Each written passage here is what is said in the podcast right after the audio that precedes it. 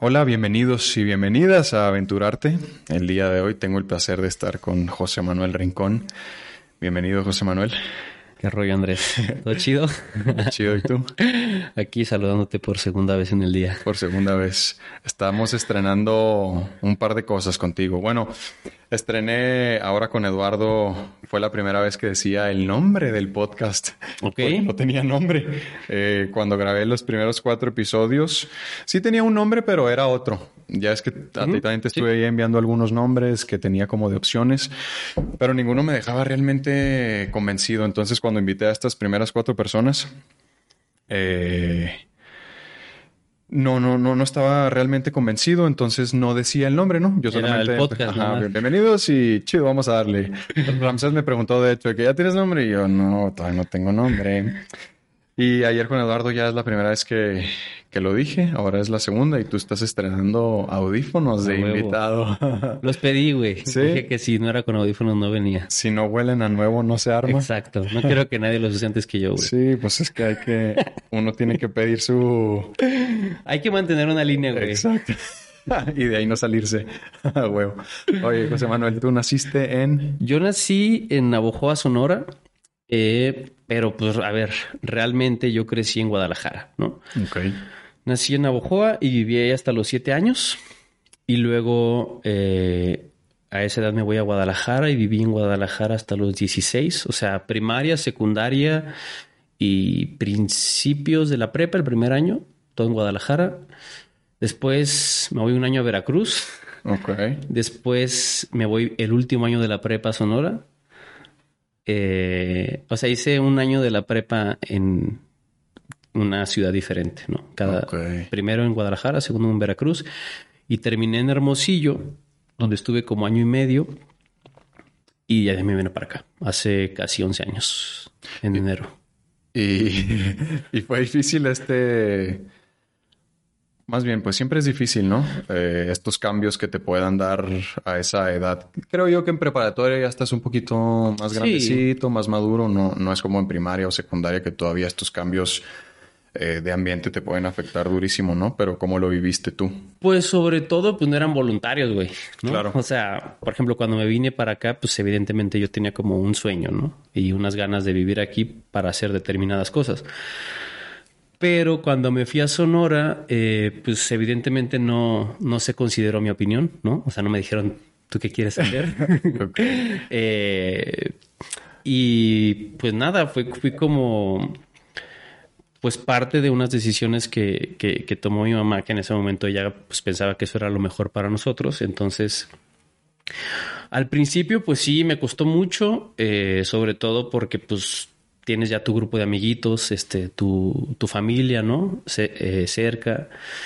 Eh, pues tus actividades, tu casa, tu tal, y de repente pues llegas a una nueva casa, a un, eh, pues, a un fraccionamiento, a un vecindario nuevo, ¿no? No sabes quién es el de al lado. Claro. Y pues no sé, yo por ejemplo me acuerdo que a mí de, de, niño me gustaba mucho jugar béisbol, o prácticamente era lo único que jugaba. Y llegué a Guadalajara y pues nadie jugaba béisbol, o al menos por donde yo vivía, pues era, era jugar fútbol. Y entonces fue como, bueno, pues si quieres convivir con los niños de al lado, pues juega lo que ellos juegan, ¿no? Y me gustaba mucho antes igual andar en bici y era como de mis actividades favoritas. Y en esta nueva casa, pues mis vecinillos, pues no, no, no les gustaba tanto, era como justo jugar más fútbol o, videojuegos y tal. Y, en la escuela, mm, pues un poco lo mismo, o sea, pues llegas y ya todos se conocen porque yo entré como en segundo, entonces pues ya tienen un año de, ser amigos, ¿no? Claro, si no es que vienen ya desde toda la vida, ¿no? Luego hay gente que está en la misma primaria, secundaria, prepa. Muchos eran desde el kinder, entonces pues ya se conocían y de repente pues llega ahí un, morrillo nuevo. Y este, y yo pues además me acuerdo que se burlaban mucho de mí pues no sé si se burlaban o les hacía gracia, pues que yo hablaba muy norteño, ¿no? Supongo. Claro. Y entonces era, pues, ¿por qué dices esas palabras? ¿Por qué? ¿O qué significa tal cosa? Sí. Pero la verdad es que, pues, digamos que esta adaptación, pues, duró muy poquito. O sea, pues yo creo que los niños en general agarran la onda luego, luego y luego uno a veces piensa que le tienes que explicar mucho ciertas cosas y pues no, al morrillo agarra la onda, ¿no? De que, ah, pues ahora voy aquí a la escuela, ahora tú eres mi mejor amigo y ahora juego fútbol, ¿no? No, no había más este para darle vueltas y como la realidad es que yo no sabía por qué estaban pasando las cosas, pues no, nada más como que me encaminé.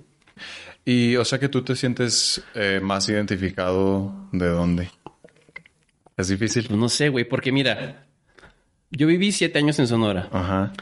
Que fue tus primeros siete años de vida, ¿no? O sea, es difícil acordarte de esos primeros, primeros, siete años de vida, ¿no? O sea, evidentemente siempre he mantenido el vínculo porque ya sigue viviendo mi familia, mi mamá vive allá ahorita. Okay. Entonces, pues voy, no tan seguido como me gustaría, eh, pero siempre pues ha sido una referencia, ¿no? Eh, algunas cosas eh, como la comida o palabras o tal, pues te mantienen siempre conectado al lugar en el que, en el que naciste y tus primeros años. Pero entonces viví ahí siete años, luego viví en Guadalajara nueve y aquí ya llevo casi once. Entonces, pues es como, no sé, o sea, yo evidentemente, pues si me preguntas, soy sonorense, ¿no? Ok. Pero yo fui hace dos años, pasé una Navidad allá y fuimos a dar una vuelta ahí en, Navojoa. Y yo no conozco, güey. O sea, tengo una referencia de cuál es la calle principal. Claro. Y pasamos por donde vivía antes, por mi casa, y, luego pasamos por una casa en la que vivimos todavía antes, que yo ahí nací, pero no, no recordaba. Y pues era como andar de turista, güey. ¿No? O sea, mi hermano, que era con, con quien íbamos, pues evidentemente vivió ahí hasta los 18, no sé, la prepa. Regresamos después de esta interrupción. me estabas diciendo que entonces te sientes como, te sentías como un turista cuando llegaste. Sí, güey, me pasó algo que yo evidentemente tengo como una referencia porque pues escuchas y las anécdotas y tal de la calle principal, del negocio de tal persona, de el vecino que no sé qué, pero todas esas cosas son más producto de eso, de anécdotas y de recuerdos que me comparten que cosas que yo haya vivido, ¿no? Ok. Eh, y así me pasó, o sea, era como que, pues fue como una ciudad medio ajena para mí, ¿no? O sea, yo de, niño iba en las vacaciones, pero tampoco iba tan seguido y dejé de ir una temporada muy, muy larga. Entonces, pues sí, o sea, decir que soy de ahí, pues evidentemente para mí es este lo primero con lo que me identifico, ¿no? Si me preguntas, pues digo, soy de Navajo, Sonora. Pero si alguien, luego me ha pasado que me dicen, güey, yo conozco a tal persona, ubicas a este güey y yo, mm. ¿no? Y ya, pues viene esta explicación de es que cuando estaba bien morro me fui a vivir a Guadalajara. Y entonces en Guadalajara, pues quizá es la ciudad que yo siento más cercana. O sea, es como justo una ciudad en la que me sé mover, que conozco, que ubico, que sé dónde quedan las cosas. ¿no? También tengo muchos años sin vivir ahí y ha, ha cambiado y ha crecido mucho la ciudad. Pero pues ahí viví, o sea, te digo, la primaria, la secundaria y parte de la prepa. Pues muchos de, de mis amigos están ahí, ¿no? Muchos recuerdos de, pues de momentos padres, de momentos importantes para mí como niño, adolescente, pues están en esa ciudad. Entonces, este, pues estoy ahí dividido entre, entre decir, siempre claro, ¿no? O sea, nací acá, soy de acá, mi familia es de Sonora, pero pues yo crecí en Guadalajara, ¿no? Claro. A mí me cuesta, digo no que me cueste, pero eh, pues sí resulta un tanto extraño. Digo, yo nací en Chihuahua y viví hasta mis 19 años ahí. Luego tengo 10 años aquí en Ciudad de México. Yo, por supuesto, estoy totalmente identificado como chihuahuense, ¿no? Pero sí existe este cambio. Digo, ya, ya es una década, ¿no? De que tenemos acá, tú ya más de la década. Mm, me tengo que adaptar mucho al lugar en el que esté. Es decir, si estoy en Chihuahua, tengo que regresar al vocabulario chihuahuense. Este, sobre todo yo creo que es eso el vocabulario, ¿no? Porque hay pues, en, cada estado o en cada ciudad incluso, pues tienen sus... Eh, sus modismos y sus palabras locales, ¿no? Que en Chihuahua hay muchísimas y son muy divertidas. Y pues una vez que llegué aquí las tuve que ir dejando aparte, ¿no? Porque pues en primera nadie las conocía y es como, pues esa palabra que, entonces como que estar dando explicaciones se vuelve complicado, ¿no? Mejor te adaptas al lugar en el que estás y, y dejas de decir las palabras chihuahuenses, ¿no? y luego Em, y me pasa igual allá, o sea, llego allá usando ciertas palabras de acá de Ciudad de México y por lo general la raza así es como de, eh, pinche mamón, güey. Sí, chilango, Sí, sí, sí. Y, y tiene que ver con, con, con, esto mismo que estoy diciendo, o sea, no, no tiene, no es por, este, pretencioso, arrogante, ni mucho menos, solamente pues vale la pena ah, adaptarse al lugar en el que estés, ¿no? Entonces, si estás acá, pues empiezas a usar las palabras de acá, los modismos. Pero sí existe, o sea, sí tienes que hacer el cambio consciente, ¿no? O sea, no es así como que, ah, llego a Chihuahua y ya estoy usando las palabras chihuahuenses, ¿no? O sea, se, se, me escapa bastante. De hecho, ahorita siento que traigo el acento chihuahuense bien duro porque vengo de estar un mes allá, entonces también el, el acento... Sí, se te pega de volada, güey. Es en dos patadas. Digo, si el acento se te pega en, en una llamada con algún familiar, güey. ¿Qué pasó, mamá? Sí, sí, ay, sí Entonces, hacer esos cambios es, es este pues bastante complejo, ¿no? Y si te escuchan aquí con el acento norteño, creo yo que el acento norteño es un acento que gusta bastante, ¿no? O sea, sobre todo acá la gente del sur y los extranjeros les parece, les resulta más, pues más atractivo, ¿no? Entonces creo que el, el, el, mantener ahí tu acento norteño es algo, pues un distintivo ahí bonito, ¿no? A mí me gusta usarlo. Pero al mismo tiempo en la carrera, en la actuación. Te piden que no lo hagas, ¿no? Todo el tiempo es de no los, no, o sea, no. Eh, neutraliza tu acento y deja de usar tu acento eh, por completo. Me acuerdo mucho que lo usaban con los extranjeros, las extranjeras, eh, que era como, güey, pierde este miedo a más bien, no vas a perder tu identidad por perder tu acento, ¿no? Sobre todo, no sé, un español como, güey, ya, deja de, deja de hablar como español. O sea, estás aquí en México y si quieres trabajar aquí necesitas hablar con el mexicano neutra, eh, neutro. Entonces, como que esa fue la primera vez que me di cuenta que, pues es cierto, ¿no? A lo mejor deslindarte nada más de tu acento, o sea, de la cadencia que lleve tu acento de donde seas, sí te puede llevar a esta confusión de identidad, ¿no? O sea, y, ahora me pasa también en Chihuahua. Llego a Chihuahua y trato de estar neutralizando el, acento. Ahora me pasaba mucho. Ah, eso, eso también afectaba, que era como de, oye, ¿y tú de dónde eres? Y yo, no, pues de Chihuahua. Digo, y a pesar de que en el momento en el que pongo un pie ahí ya estoy hablando como chihuahuense, hay ciertos momentos en los que ya me acostumbré a usar este acento neutro y... Palabras también. Palabras, entonces como que la, la gente te te saca a flote rápido y pues es complejo, ¿no? Entonces decir en qué momento eh, no voy a perder mi identidad y mi acento es, pues es mío y es parte de lo que me distingue. A, mí se me hace complicado, güey, porque, bueno, a, a, los estudiantes, ¿no? Que es con los que nosotros convivíamos más, se les pide que hablen neutro. Pero yo decía, bueno, pues es que deberían de hablar neutro solo en sus escenas, ¿no? O sea, ¿por qué quieres que este chavo o esta chava deje de hablar como habla, ¿no? Que se, que se deje de expresar con sus palabras, ¿no? O sea, a mí me resulta, me resultaría pues muy complicado llegar a trabajar en un proyecto en, en otro país, vamos a suponer, y haces un personaje de ahí y de repente ya estar hablando por teléfono con mi mamá como si fuera tal, ¿no? O, o, o, estar fuera de escena conviviendo con los compañeros como si fueras de esa zona. Entiendo que acá pues la dinámica es como ser lo más eh, pues neutro posible para que cuando vayas a pedir trabajo, cuando vayas a tal, vean que pues eres capaz de hacer ese acento, ¿no? De que no va a ser un impedimento y que no va a ser como una barrera a la hora de que te quieran contratar porque digan, no, pero pues es que todavía habla como de tal lugar. Pero no sé, a mí eso es algo que me. que me. que me cuesta, ¿no? O sea. Sí, eh, porque tiene que ver con esto de la identidad, sí, ¿no? Sí, sí. O sea, pero sí, o sea, de esto que decías, mm, yo también al principio era como de, o bueno, más bien en, como en la parte intermedia del SEA, en el que ya medio tienes eh, un poco más eh, trabajado esto del acento neutro. Yo le decía a un maestro como de, no, más bien él me decía, oye, estás hablando muy norteño, güey. Yo le decía, la neta, sí, o sea, en mi vida diaria así hablo, o sea, este, este es mi acento, pero lo puedo modificar. O sea, de verdad, si tú me pones a actuar, me no va a ser una escena, no va a ser un problema, lo neutralizo sin, sin bronca.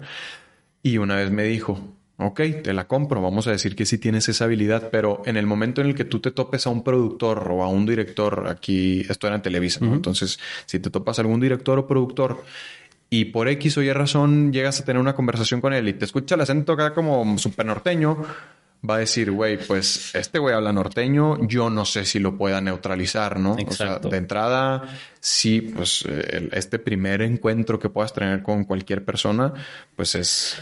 Sí. Es, la, carta que le estás dando, ¿no? Entonces sí te puede jugar tal vez eh, una mala jugada.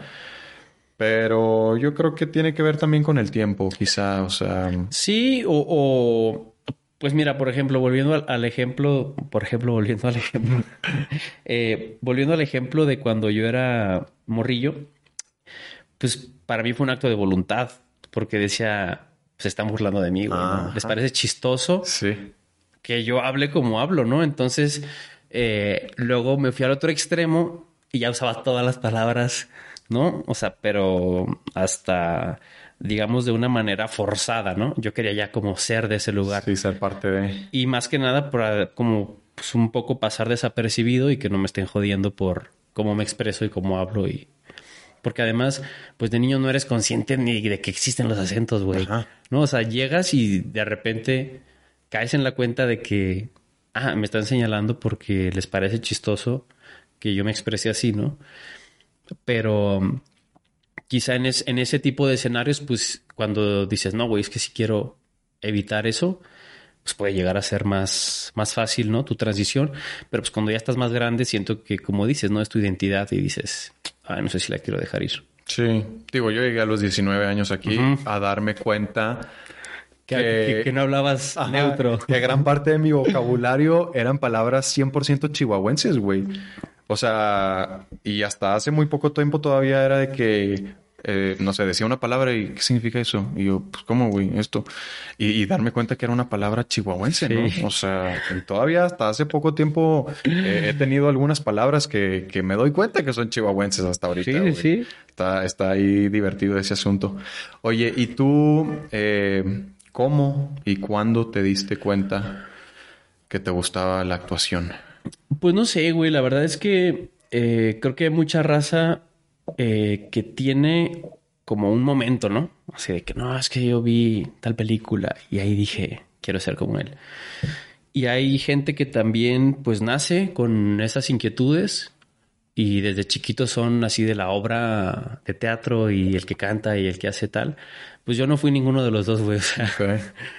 realmente mm, creo que siempre tuve como inquietudes mm, creativas, digamos. O sea, me llamaba mucho la atención eh, cosas que tenían que ver como con expresar algo, ¿no? Con imaginar algo.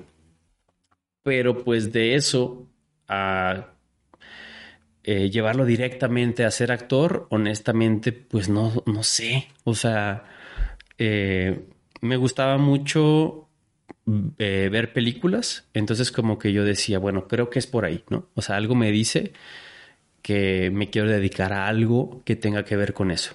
Ok. Pero pues bueno, ya que un tema te genera una inquietud, pues empiezas a averiguar y te das cuenta que pues una película la hacen cientos de personas, ¿no? Entre esas dos actores. Pero también pues hay un director, hay un fotógrafo, hay alguien que la escribe, hay alguien que la produce, ¿no? Hay gente que se dedica pues a hacer el vestuario, a hacer la escenografía, a hacer los efectos. O sea, puedes tener muchas posibilidades y te aseguro que a todos esos les gustan las películas, ¿no? O sea, esa pudo haber sido el origen de todos. Y entonces, mm, pues como que yo tenía inquietud por muchas áreas, ¿no?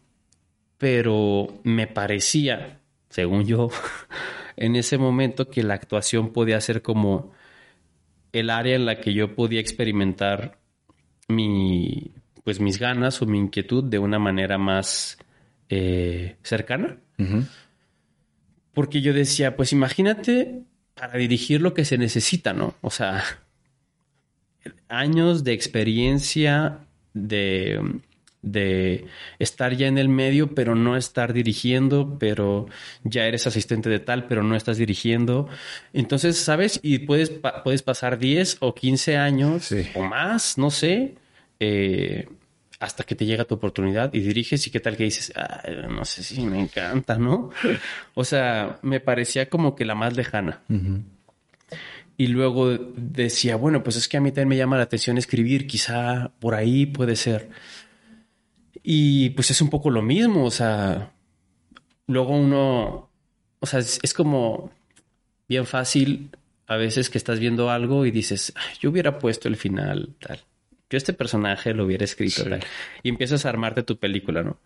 Pero una vez que te enfrentas al hecho de, em, pues tú generar una idea y luego empezar a construirla y luego no solo eso, sino que esté bien y que tenga una lógica claro. y que tenga una estructura que funcione, pues es experiencia y cuánto te puede llevar eso, ¿no? Sí, claro.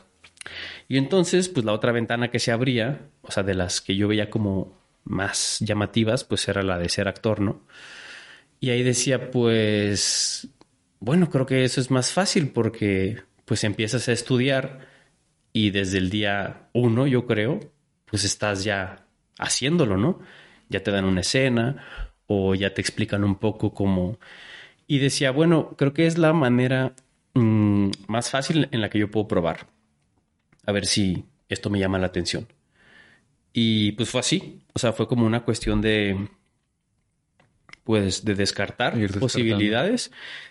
Pero previo a esto, pues nunca tuve como inquietudes de ser eh, actor. O sea, le huía por completo a las participaciones en la escuela, güey. A, a cualquier cosa que eh, involucrara estar enfrente y me vieran. Me daba un pavor. Eh, nunca he sido bueno ni para bailar ni para cantar. entonces, pues tampoco era como el niño que hace algo, ¿no? Mm. Eh, no sé, entonces, este, creo que igual y para mi círculo cercano fue un poco sorprendente que, pues justo el güey que nunca quiere que lo vean, ahora quiere que todo el mundo lo vea, ¿no? Sí. Eh, y pues nada, así me, me aventé y me... Cuando me vine para acá me di un tiempo y dije, bueno, pues si a tal edad eh, funcionan las cosas, le sigo. Y si veo que no, pues hago otra cosa, ¿no? O sea, es como me di la oportunidad, pero no sé si va a funcionar, ¿no? Pero esto de la atracción hacia el cine y el estar este, descartando las áreas, más o menos a qué edad fue. O sea, ¿desde qué edad ya estabas mm. maquilando el cine? Pues mira, yo me acuerdo que me empezó a gustar mucho ir al cine. Eh, como eh, en la secundaria, primero, segundo de secundaria. Okay. Empecé a ir mucho con mi hermano. Entonces, pues me empezó a gustar primero, pues porque era una actividad que hacía con él, ¿no? O sea, mi hermano me lleva muchos años, entonces, pues justo como que tampoco podíamos hacer tantas cosas juntos mm. en cuanto a ya diversión, pues, ¿no? Claro. O sea, pues no íbamos a las mismas fiestas, eh, no íbamos a los mismos lugares, no, estamos, no estábamos viviendo una etapa similar, ¿no? Como para compartir, oye, me pasó esto, no, pues a mí tal cosa, no, pues la chamba, no, pues esta morra, o sea, era un mundo de diferencia. Entonces, como que, pues yo había, yo encontré como dos eh, puntos en los que podíamos eh, empatar y uno era eh, ver películas y el otro era este pues leer. Mi, mi carnal leía muchísimo. Entonces, este, pues luego lo acompañaba a, a la librería cuando iba a comprar algo y tal. Entonces, como siempre me decía, pues escoge algo, ¿no? Y pues yo ahí con tal de bajarle una lana, este... No, pues la verdad es que al principio no me llamaba la atención, pero pues me acuerdo que me, me, decía, pues mira, este está padre por tal y tal cosa, y este está padre por tal y tal cosa, ¿no? Como que, pues no sé, igual cuando estás morro mm, y tienes un hermano mayor, pues siempre quieres como su aprobación, ¿no? Claro. Entonces, este, pues eso, empecé a, a leer un poquillo de ahí de las cosas que me recomendaba o que él me decía que iban a estar padres, y ya luego se las platicaba. Ok. y empecé a ver muchas películas con él. Entonces, pues ha de haber sido más o menos como en la secundaria que empezó mi gusto y como mi, pues mi inquietud de decir, ah, ¿será que pruebo? Como en primero de prepa, yo creo. Fíjate, güey. Me acuerdo que entré a la prepa y yo jugaba en el equipo de eh, foot, de ahí de, de, la prepa en la que iba. Entonces, este, pues salías de clases como a las dos o tres, no me acuerdo. Tenías como media hora para comer y empezaban las, las actividades este, de la tarde, ¿no? Que podía ser un deporte. O eh, música, ¿no? O, había así actividades como artísticas, ¿no? Y entonces eh, había un grupo de teatro. Mm. Y, y yo iba al food, no eran todos los días, creo que eran tres días a la semana. Y coincidía que los otros días estaba el, grupo este de, teatro. Y pues, o sea, yo en ese momento no le había expresado a nadie que, quería, ¿no? Ser actor, así como no había salido mi, inquietud al mundo. Y entonces, güey, a uno de, mis compas, que, que, sigue siendo de mis mejores amigos, íbamos juntos ahí en la prepa, y le digo, oye, güey, vamos a ver. ¿Qué, hacen estos güeyes, no? Y pues ya vamos y me asomo y pues ya sabes, no, no sé qué estaban haciendo, pero así como pues con sus hojas y leyendo, ¿no? Y el otro dándole réplica y quizá algunos estaban haciendo un estiramiento, un calentamiento, como pues, porque pues ya iba a empezar la clase. Okay. Y me acuerdo que este güey me dice, pues no recuerdo las palabras, ¿no? Sí, exactamente, pero pues me expresó como que se veían eh, pues ñoños, tontos, como bobos, ¿no? Como, güey, ¿ya viste quién está ahí? O sea... Como los nerds. Exacto, ¿no? Como, ¿quién vendría esto, güey? ¿no? O sea, qué bueno que, que, pudimos ver para, para burlarnos de ellos casi, casi, ¿no? Y entonces yo por dentro así como de, ay, güey. Como que dije, pues sí, o sea, quizá me entró... Eh, pues un miedillo ahí a que se burlen de ti, ¿no? de que, digan, ajá, o sea, ¿cómo este güey, no? En cambio, pues si pertenecías al equipo de fútbol, pues eras ahí de los populares, ¿no? De claro. que, no, sí, juego y soy tal posición de, de los titulares y lo que tú quieras, güey. Entonces, este, pues yo me acuerdo, por ejemplo, que eso fue en primero de prepa y ya tuve como un, pues, un primer paso, ¿no? De ver qué era, pero pues me sentí ahí cohibido por, por los, eh, pues, por el Primero por el comentario de este güey que además era mi amigo. Y decía, puta, si este güey que es mi amigo. Claro. ¿No? Ahora imagínate los que no. Este. Pues qué podrán decir, ¿no? Y. Pues nada, quedó en eso, nada más en como la intención de. Pero si tuviste esa curiosidad. Sí, sí, sí, o sea, fui a ver. O sea, de hecho, la neta es que en mi interior estaba como el decir, si está chido, pues le digo a este güey que nos metamos. ¿Sabes? O sea. Sí, ya en pareja, como que. Ya por desmadre y, se te hace más fácil entrar al grupo y tal. Me acuerdo que en el taller este había un vato de mi salón, pero justo era con el que nadie se llevaba, ¿no? sí. Entonces decía como, puta, pues ni siquiera para hacer ahí un. Este. Pues una alianza con él. Sí.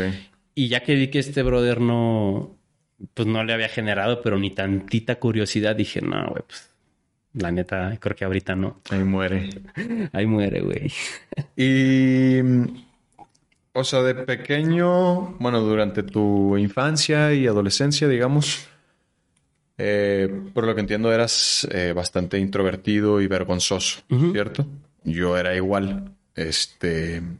Así como recapitulando un poco a los entrevistados que ya he tenido, a los invitados como que existe siempre esta, o sea, si hay desde pequeños mm, estos, em, estas chispas de que, de que algo traen artístico, ¿no? O sea, Dairen dice que desde chiquita bailaba interpretando bien cabrón, eh, Majo también que siempre hacía las obras de... Majo y Juan hacían obras en su familia y todo esto. Yo también, yo siempre fui sumamente vergonzoso e introvertido. Eh, me costaba mucho agarrar confianza y todo esto. Igualmente, o sea, todo lo que tuviera que ver con ponerme frente a un público era no, por favor, ni pensarlo, o sea, ni de pedo. Igual, pues no, por supuesto que dentro de esto mismo no, no estaba en ninguna clase artística, ni de baile, ni de música, ni de absolutamente nada, ¿no? Pero sí tuve justo en, en, mi niñez estos desplantes de en kinder este es que ya lo dije en otros episodios así que lo digo rápido pero en kinder este en el bailable, así como de, de fin de cursos, eh, hicimos una coreografía y resulta que Andrés lo hacía súper cabrón, güey, también así interpretando durísimo y se veía. Dándolo todo. Resaltando, ¿no? Eh, también de, de, pequeño hacíamos como obras de teatro ahí con mis primos en las navidades y cosas así. No sé en qué punto, le decía a Daire, no sé en qué punto perdí esa eh, pues lo extrovertido y esa chispa hasta el punto de no, no huir de los públicos y de exponer en clase me ponía súper nervioso y todo rojo. ¿Tuviste tú estos desplantes o de plano nunca... Ah, ahí te va. Mm. Perdón, eh, Eduardo me estaba contando ayer que, o sea, él, ha tenido estas experiencias así casi que sobrenaturales increíbles que yo tampoco... Ah, esto que dijiste de no tienes como este momento de decir, es que yo cuando vi esta obra de teatro o esta película, yo tampoco, güey, o sea, neta, sí recuerdo que las películas me llamaban mucho la atención o en general cualquier, hasta las caricaturas me hacían así como vibrar y era como, yo quiero estar ahí, ¿no? No sabía qué era a esa edad, era un niño. Pero, pero tampoco no tuve nunca una revelación así, este, súper tangible, ¿no? Y de Eduardo dice que la primera vez que fue a ver una obra de teatro así, este, se quedó llorando y, no se dio cuenta de que habían salido sus compañeros. Él seguía en el teatro así profundamente conmovido, ¿no? Entonces me, pues me llama eso la atención, ¿no? De entrada ayer que lo estaba escuchando hablar era como, madres, güey, yo nunca he tenido algo así. ¿Cuál es mi momento, güey? o sea, ¿será que no tengo un alma artística o qué? Eh, pero entonces, ¿tú de pequeño no, nunca tuviste algo así? Mira, fíjate que yo recuerdo que había cosas en la escuela, en la primaria, eh, que cuando eran como fechas, mm, ya sabes, eh, la fiesta de no sé qué, el aniversario de la revolución, el de la primavera, así como cuando había eventos, yo recuerdo, güey, que me escogían pero yo no quería. a mí no. O sea, pues vas a ser tal personaje de la historia y te toca eh, pasar al frente porque había como una especie de representación. O sea, no me atrevería a decir que era una obra de teatro. Ok. Pero pues iba un niño disfrazado. Ajá. ¿No? Porque te ponen la barba o... Sí, sí, el, el bigotillo. El bigotillo. eh, y entonces como que había una especie de representación de un momento ahí clave, ¿no? Obviamente como resumido, ¿no? Y pues ya decías, este, la patria, ¿no? Lo que tú quieras. Sí. Y ya el otro niño contestaba y se acababa. Ok. Y entonces eh, me escogían mucho para esas cosas. Pero yo nunca tuve la voluntad de hacerlo, güey. o sea, yo creo que lo terminaba haciendo pues porque Mm, por obligación. Pues sí, o sea, como porque decía, no quiero eh, pues un problema o no quiero... Y pues no sé, la neta es que creo que desde siempre pues he sido como, pues no sé, obediente. O sea, si, si me dicen que haga tal cosa en la escuela, pues sí iba y la hacía, ¿no? Y, y pues era un poco el caso. Tampoco lo padecía. O sea, porque lo veía como pues es parte de mi, de mi materia o de mi tarea o de lo que me toca en la escuela. Pero nunca, nunca tuve la voluntad de, de hacerlo y, y la neta es que tampoco creo que lo haya hecho bien.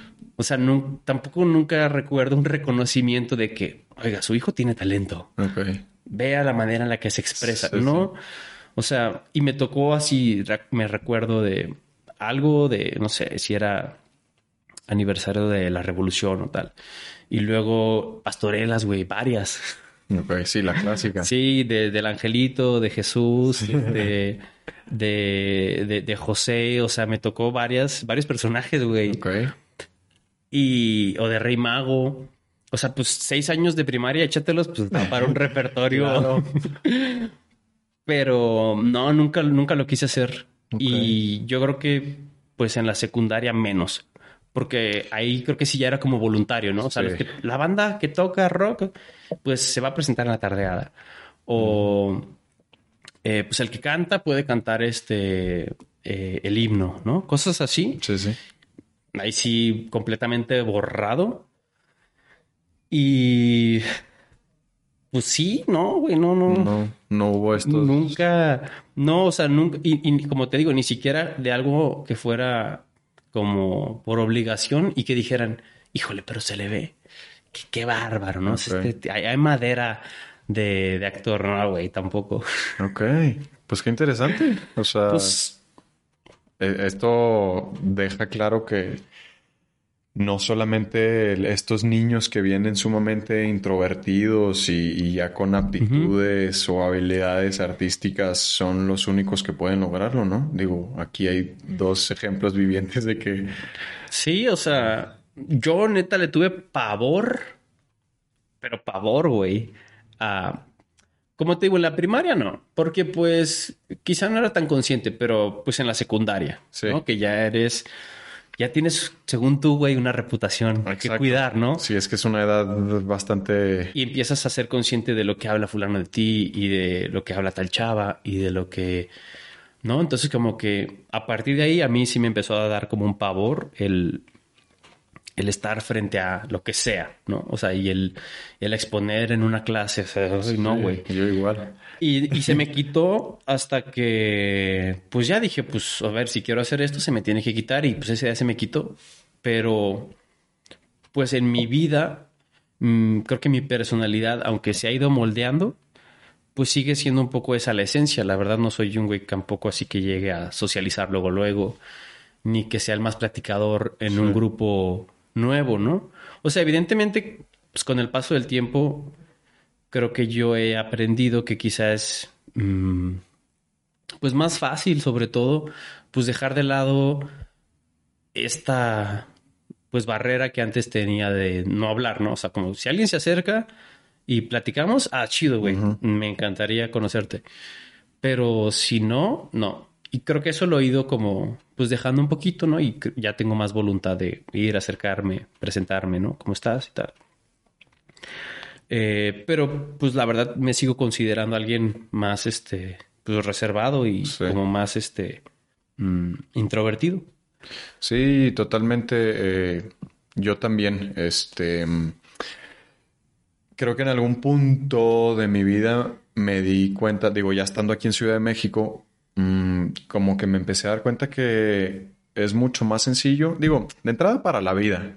Creo que ser alguien extrovertido, eh, sociable, abierto, es, tiene, tiene más beneficios, eh, más libertades y, eso, más beneficios. Entonces, en algún punto yo me di cuenta de eso y traté de ir cambiando mi naturaleza, porque mi naturaleza es esa también, ser reservado y si te acercas a platicar conmigo, adelante, qué chido, pero como que yo hacer ese primer acercamiento y todo, me cuesta hasta la fecha, ¿no?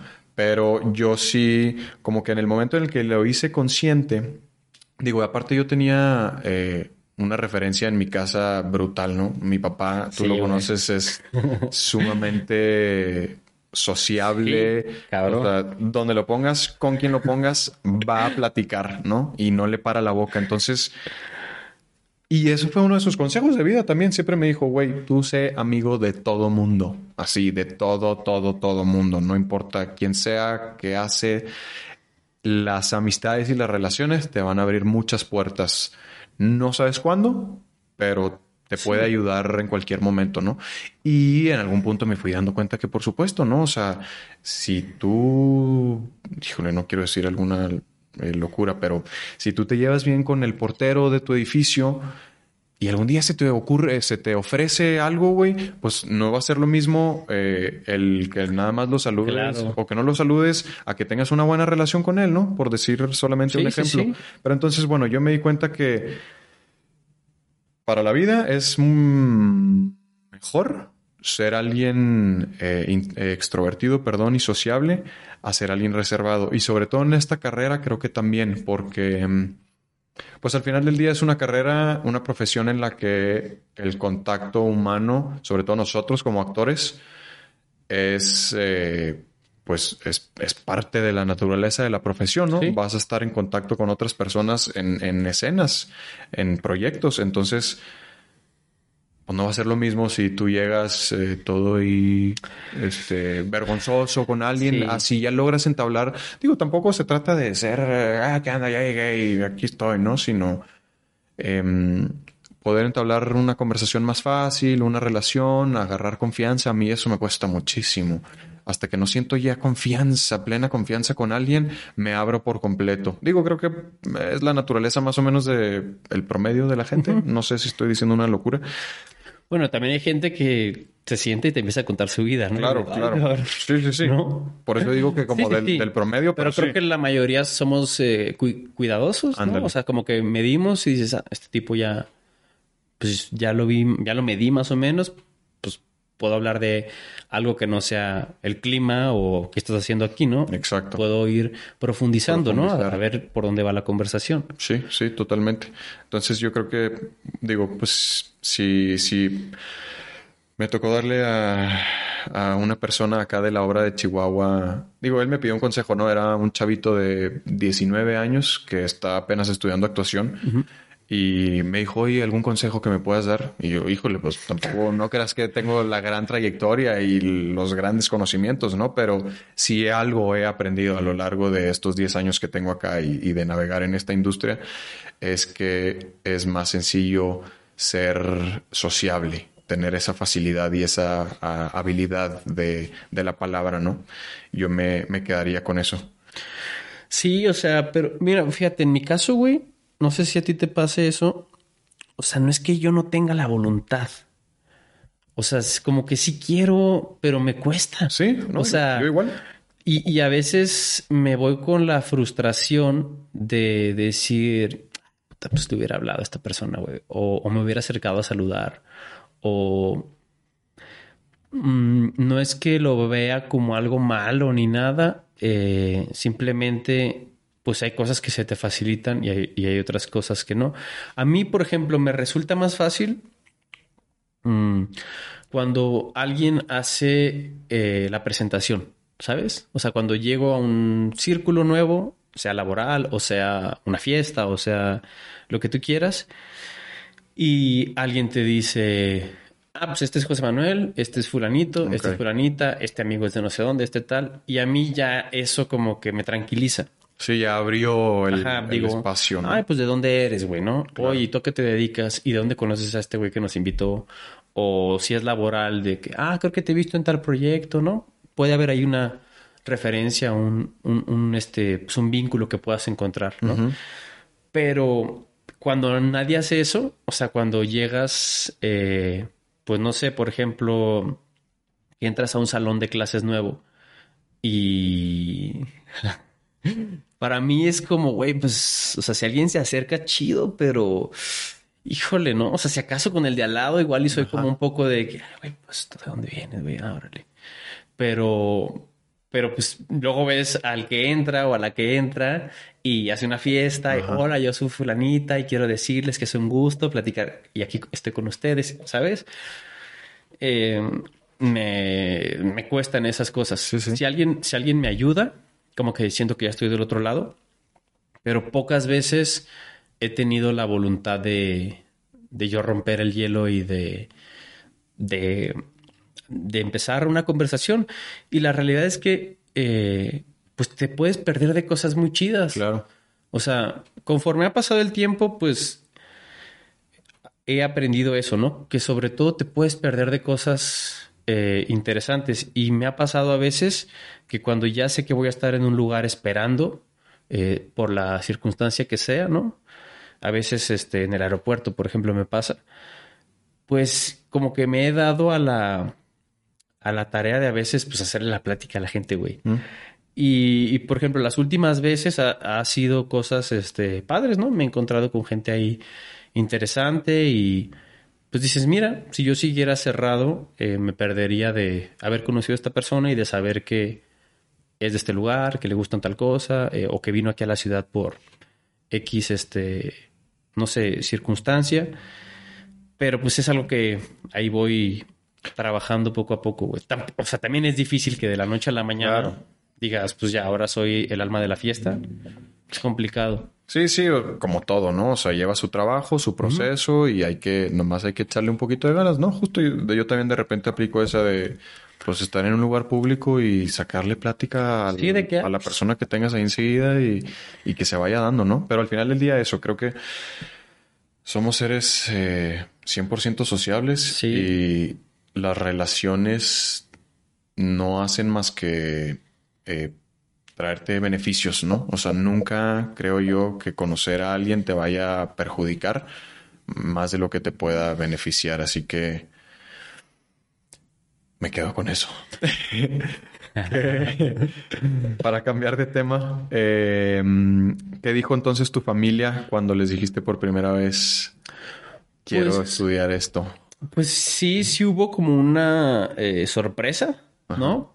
Por, por justo, ¿no? Lo que venimos platicando, esta personalidad eh, más echada para atrás, ¿no? y, Pero también la realidad es que yo como que nunca había expresado una inquietud de qué quería hacer en la vida. O sea, nunca dije como, ah, pues yo quiero ser abogado o doctor o arquitecto o lo que sea.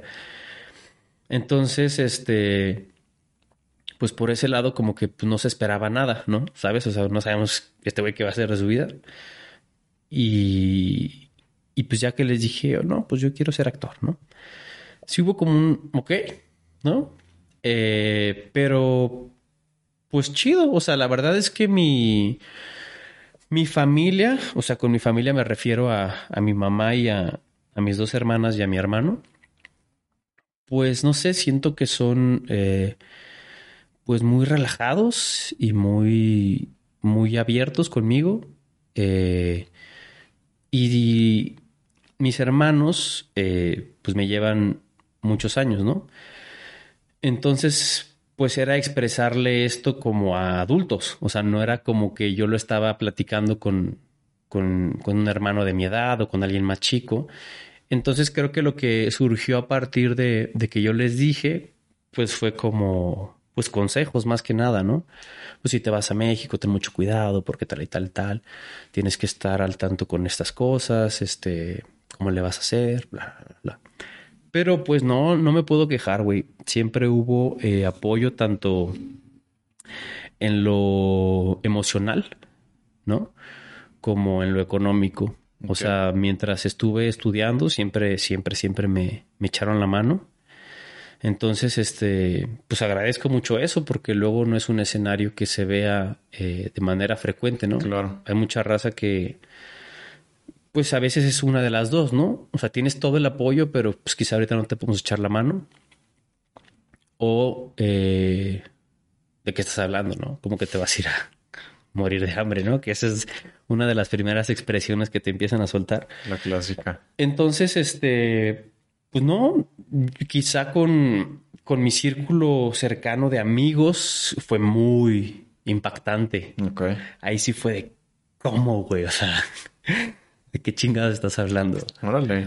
Eh, o sea, y yo se lo conté pues a mis tres, cuatro compillas ahí más... Los más cercanos, ¿no? Ajá, más en confianza. Y, conforme se fueron enterando, quizá otros, otros este, pues, compañeros amigos en común y tal, sí, parece algo como muy extraño, ¿no? Em, pero pues me valió un poco, ¿no? O sea, la neta es como que creo que, mm, pues no sé, es una carrera que, a ver, quizá visto desde fuera, siempre, bueno, yo creo que siempre hay como una cuestión de eh, entre admiración, curiosidad, este, pues qué padre, cómo será, cómo hacen eh, las películas, cómo hacen las series, cómo hacen las novelas, ¿no? Cómo es ese mundo. Pero una vez que alguien cercano lo expresa, siempre viene como una. Mm, como una negativa, ¿no? Como decir, ¿cómo crees que tú, güey? ¿Sabes? O sea, eso yo lo he vivido, o sea, lo viví conmigo, ¿no? Como con, con personas ahí cercanas y lo he vivido con gente que pues, amigos, compañeros con los que platico que tuvieron casos similares o con alguien que yo tengo ahí medianamente cercano. Y se vive mucho eso, ¿no? Como de decir, ¿cómo no? Entonces, pues sí me tocó esa, esa parte, te digo, de parte de, de algunos este, pues, amigos, compañeros eh, y pues algún que otro pariente. Sí, pues. digo, por suerte, pues la neta yo estaba como pues arropado y apoyado por mi familia, que era lo que a mí, pues hasta el día de hoy me sigue importando, ¿no? Claro. Lo demás, pues la verdad es que no, no le di mucha, mucha importancia. Ok. Yo cuando me vine a los 19 años, así recién cumpliditos, yo no le dije a nadie que venía a la actuación, güey. O sea, justo a mi familia, evidentemente. Que también yo nunca tuve mm, eh, ninguna restricción. O sea, eh, yo sí les dije como desde los 15 años de que pues me gustaría intentar actuación. Pues, ¿eh? Pero mi mamá, o bueno, mis papás dicen que desde muy pequeño antes... Había ahí una ya, ya había dicho yo que quería actuación. Yo no lo recuerdo, pero eso dicen mis papás. Eh, entonces a los 19, pues justo esto, yo jamás había estado en nada de teatro, o sea, ni una clase, ni un curso, ni absolutamente nada. Entonces de repente a los 19 tomé la decisión, yo dije, bueno, eh, eran estas vacaciones de verano, como por ahí de junio, julio. Dije, güey, pues me consigo un curso de verano de un mesecito, dos en Ciudad de México y veo, ahora sí, de una vez por todas, si en verdad me gusta la actuación y de si tengo madera, ¿no? A lo mejor sí me gusta, pero neta de plano, no, no, no. Es como, no, compadre, agárrate otra cosa porque tú no, ¿no? Y conseguí un diplomado de un año, entonces, ¿qué onda? ¿Me voy? Sí, órale, vete. Y para cuando me estaba yendo, o sea, yo investigué, yo decía que, me, que venía a una escuela, a la UP, creo. Yo dije que venía a la UP a estudiar, pues lo mismo que estudié allá un semestre, ¿no? Cosas y negocios internacionales. O sea, como cambié, o sea, si vas, a seguir por este rumbo, pero me hubiera. Pero me voy a Ciudad de México un año a calarle.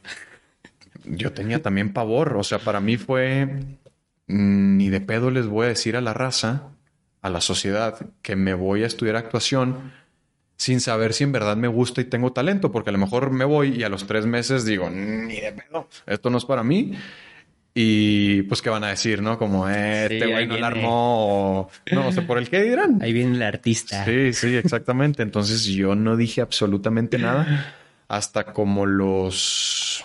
Mm, pues mi primer trabajo fue un comercial. Como a los tres, cuatro, cinco meses de que ya estaba acá en Ciudad de México. Entonces ahí ya pues se Te vieron y... alguna gente me vio y de que, güey, ¿eres tú el de la tele que estás haciendo? Entonces ya no me quedó otra más que decir, bueno, pues sí estoy. Digo, y ya me había dado cuenta de que sí me gustaba y traía algo de madera, ¿no? Entonces de ahí ya dije, bueno, pues sí, estoy estudiando actuación y, y ya de ahí surgió, surgió todo, ¿no? Pero sí, sí lo oculté. Pero es, es una carta chida porque te, o sea, te descubrieron la el engaño o, el truco con, con trabajo, Ajá. ¿sabes? O sea, es como, ah, este güey se fue a hacer esto y le está yendo chido, o sea, ya sale en la tele claro. o ya está haciendo esto. A que, pues, se hubieran dado cuenta y, y fuera como, ah, pero pues, güey, seguro ni va a hacer nada, seguro, ¿sabes? O sea, entonces fue como ahí que te te cacharon de cierta forma, pero pues chido, ¿no? Porque supongo que los comentarios que luego venían es de que, güey, ¿verdad crees tú? Sí, sí, sí. ¿No? Sí, ya empezaba esto de, eh, el artista, el artista. Y tú sí, güey, apenas estoy conociendo lo que es el arte. No, no me digas artista, no, no me lo merezco, güey. O sea, de verdad, no, por el momento no. Ahorita me dijiste algo de de, de, de, de, de, de, de, de, no sé, se me olvidó. Pero entonces, ¿cómo fue tu proceso o recuerdas cómo fue tu proceso de llegar entonces a tus primeras clases de actuación? De, y de ir rompiendo con este pavor al público, ¿no? Pues mira, yo creo que tanto en las clases como ahorita en lo laboral, pues siguen rompiéndose cosas, güey. O sea, a mí lo que me ha pasado eh, que es algo que a mí me, me hubiera gustado mucho haber tenido clases de, teatro, de actuación, eh, cuando era pues, niño, adolescente, por el tema de, pues, conocerte, ¿no? O sea, te enfrentas mucho a, que te incomoden cosas, a que... A descubrir a descubrir cosas, a sentir cosas. Y entonces, pues como que todos los días es como una... Mm, una prueba, un experimento, un a ver qué pasa, ¿no? Sobre todo cuando ya estás todos los días en clases, en jornadas muy largas, empiezas como ya a aflojar un poquito el cuerpo, güey, y empiezan a suceder muchas cosas, ¿no? O sea, tanto en lo emocional como en lo... En, tu, en tu manera de resolver las cosas, de pensar las escenas, porque te enfrentas a tantas que idealmente estás buscando estrategias nuevas, ¿no? Entonces, pues sí, creo que de, entrada empecé a, a, experimentar, por ejemplo, más una parte emocional, ¿no? O sea, creo que yo nunca he tenido como un tema de, pues, de expresar mis emociones o de decirle a la gente, este, eh, pues lo que siento, especialmente pues si se tratan de cosas buenas, ¿no? Positivas. Claro.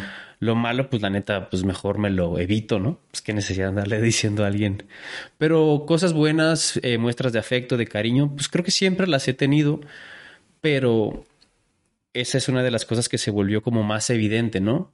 El hecho de, de expresar tus emociones, de, de, ay, perdón, de dejarte sentir ciertas cosas que en otros escenarios te pueden dar pena o vergüenza o no deberías, ¿no? Porque, pues no.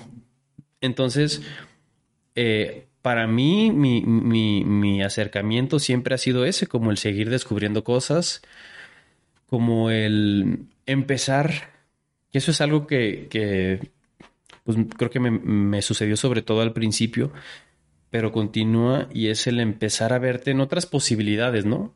O sea, siempre yo, al menos, pues parto de lo que soy, ¿no? O sea, creo que pues me parece el lugar más, eh, no sé si fácil de, partir, pero pues son como mis referencias y luego empiezo a, ampliar, a ampliarlas.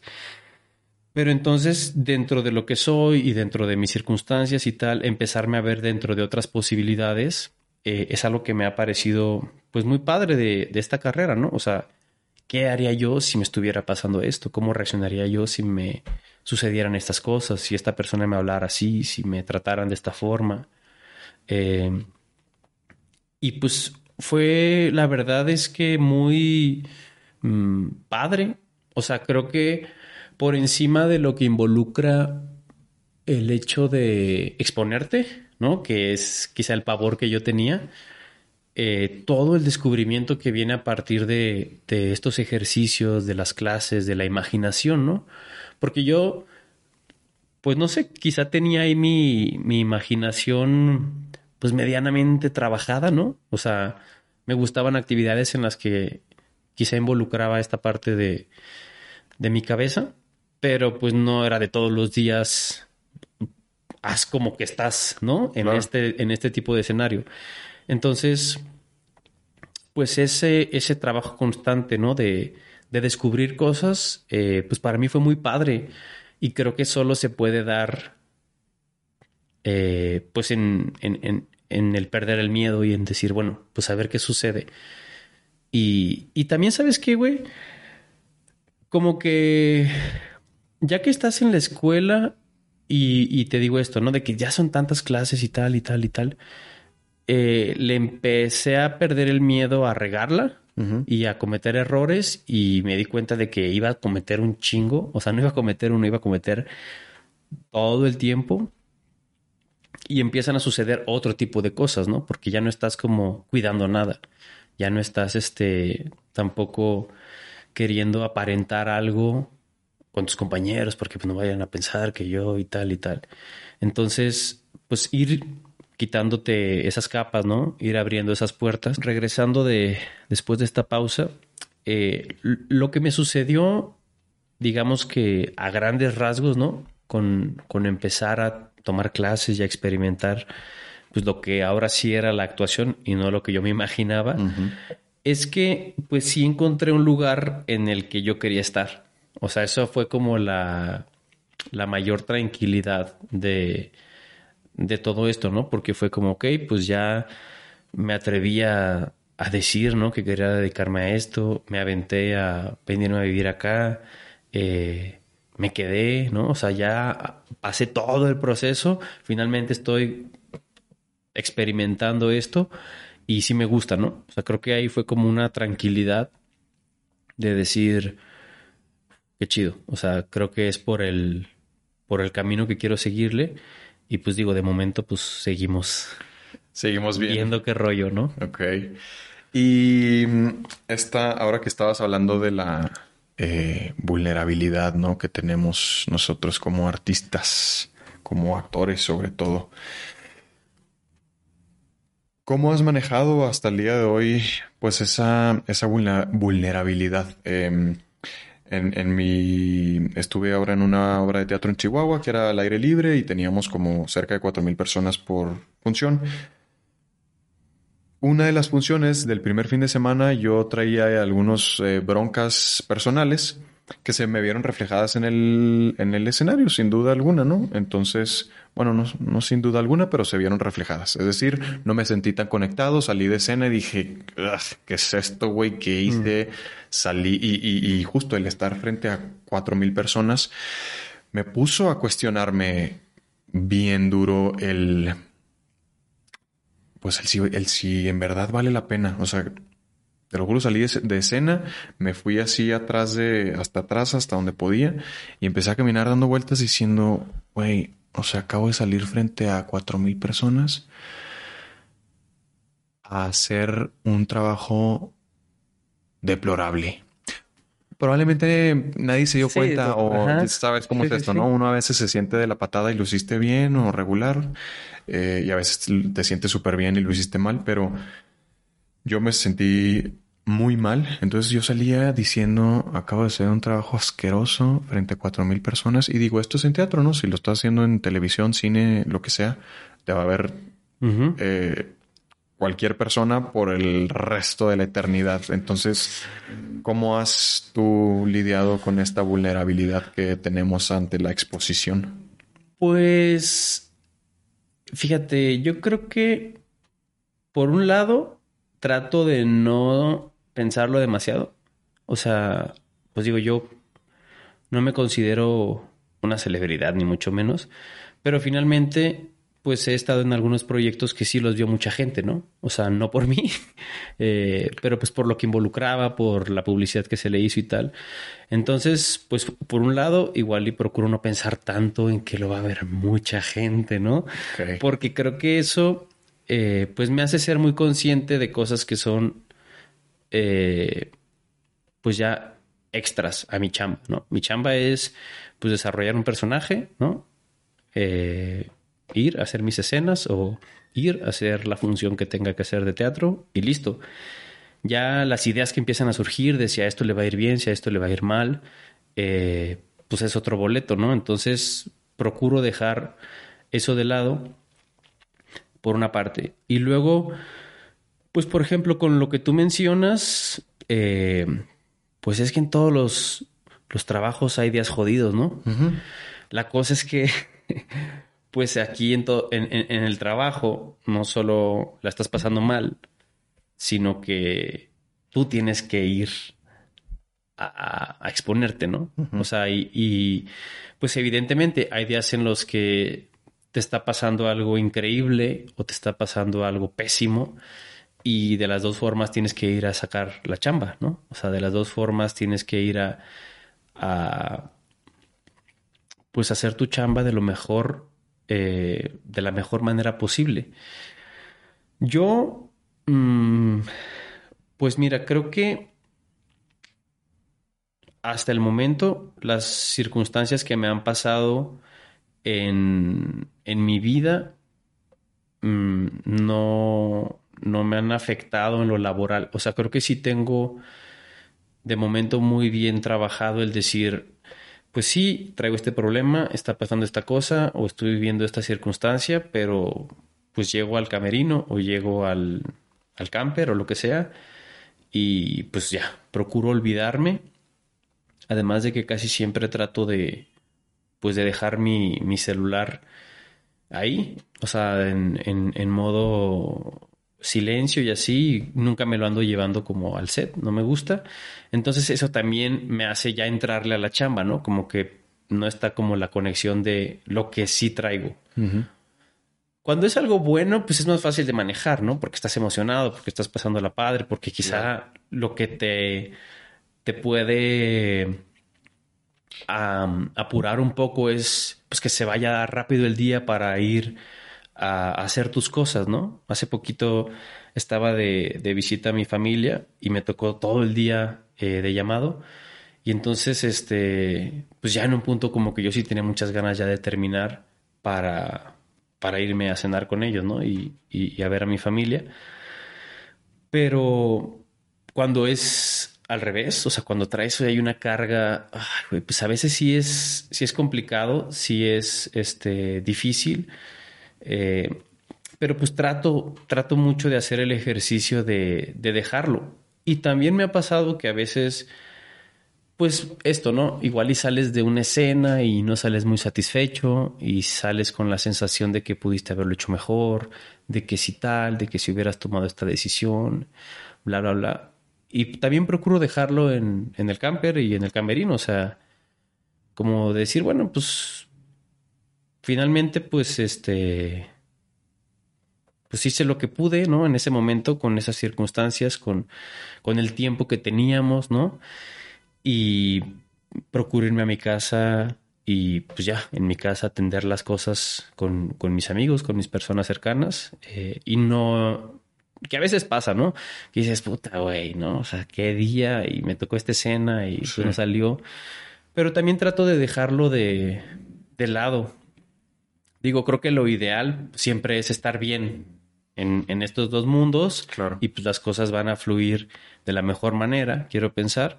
Pero pues no siempre es el caso, ¿no? A veces tienes que lidiar con una cosa y a veces tienes que manejar otra. Entonces, pues procuro eso porque sí, como, como dices, eh, el hecho de estar vulnerable aquí es que pues lo que sea que te sucede termina por, de alguna forma, eh, pues afectar eh, tu trabajo, ¿no? O sea, sobre todo en un día difícil, pues no dejas de pensar en, lo que traes, güey, ¿no? Sí, sí, si tuviste la primera escena del día y te salió mal, o bueno, tú sientes que lo hiciste mal, ya te puede afectar el resto de tu día, ¿no? De tus escenas y de tu vida personal, por supuesto.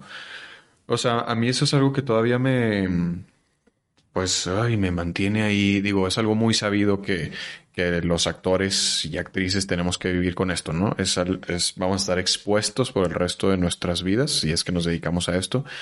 Y, eso conlleva es estar sumamente vulnerable ante el público, ante la sociedad.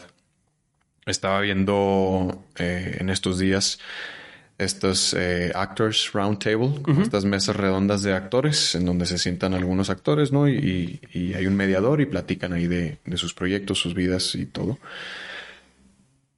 Y justo estaban hablando de esto, de cómo la vulnerabilidad y, esa, el, el, inconsciente hablándote y diciéndote, híjole, es que esta escena estuvo mal y qué va a decir la crítica y qué esto y qué el otro, o sea, como que siempre va a estar ahí latente. Uno, uno, de ellos, el más grande que tenía 60 y años, dice, yo a lo largo de mi vida me he dado cuenta que nosotros los actores somos unos seres este, sumamente complejos porque somos, por un lado, unos seres eh, con una autoestima sumamente frágil, pero al mismo tiempo con un ego tremendamente eh, desbordado, ¿no? Entonces como que esa combinación resulta bastante extraña, pero me parece que tiene algo de sí. verdad. Sí, sí, sí, o sea, pues mira, yo creo que hay algo que, pues mira, hablando desde mi, mi caso, ¿no? Que un, decimos, ¿no? Un niño que pues era muy eh, introvertido, muy... Eh, pues echado para atrás y eh, solitario, ¿no? Como de muchas actividades que involucraban yo estar este solo, pues de repente quiere hacer algo que involucra que lo vean, ¿no? Entonces creo que si hay algo ahí que, quieres, pues ser el centro de atención y quieres que te vean y quieres que, que, que les guste tu chamba, ¿no? Quizá buscas alguna aprobación Entonces, pues sí, sin duda que, que está muy presente esta cuestión, pues, del ego, ¿no? Y, y por otro lado, pues sí, eh, una mala una mala crítica un comentario eh, sobre tu trabajo eh, pues te puede te puede poner muy muy vulnerable, ¿no? Otra vez comentándolo. Pues mira, yo lo que yo he tomado varias medidas que de momento me, me funcionan. Mm. Una ha sido mm, no ver mi trabajo. Eh, de mi trabajo he visto muy poquitas cosas. Ok. Eh, yo creo que pues un par de, de, capítulos de una serie y un par de capítulos de una novela. O sea, como los estrenos, básicamente. Ok. Porque pues a veces te invitan y pues lo proyectan, ¿no? O sea, no, no tanto la voluntad de... Entonces, como que yo digo, mi chamba termina eh, cuando, cuando dicen corte, pues, ¿no? O sea, mi chamba es de la acción al corte. Verlo no es mi trabajo. Okay. y pues ya las decisiones que tome el, el editor o que tome el director para decir esta escena fue la buena, porque pues a veces tú haces dos o tres tomas y no sabes cuál va a quedar, ¿no? Igual tú sentiste que la primera fue increíble, pero pues se quedan con la segunda, ¿no?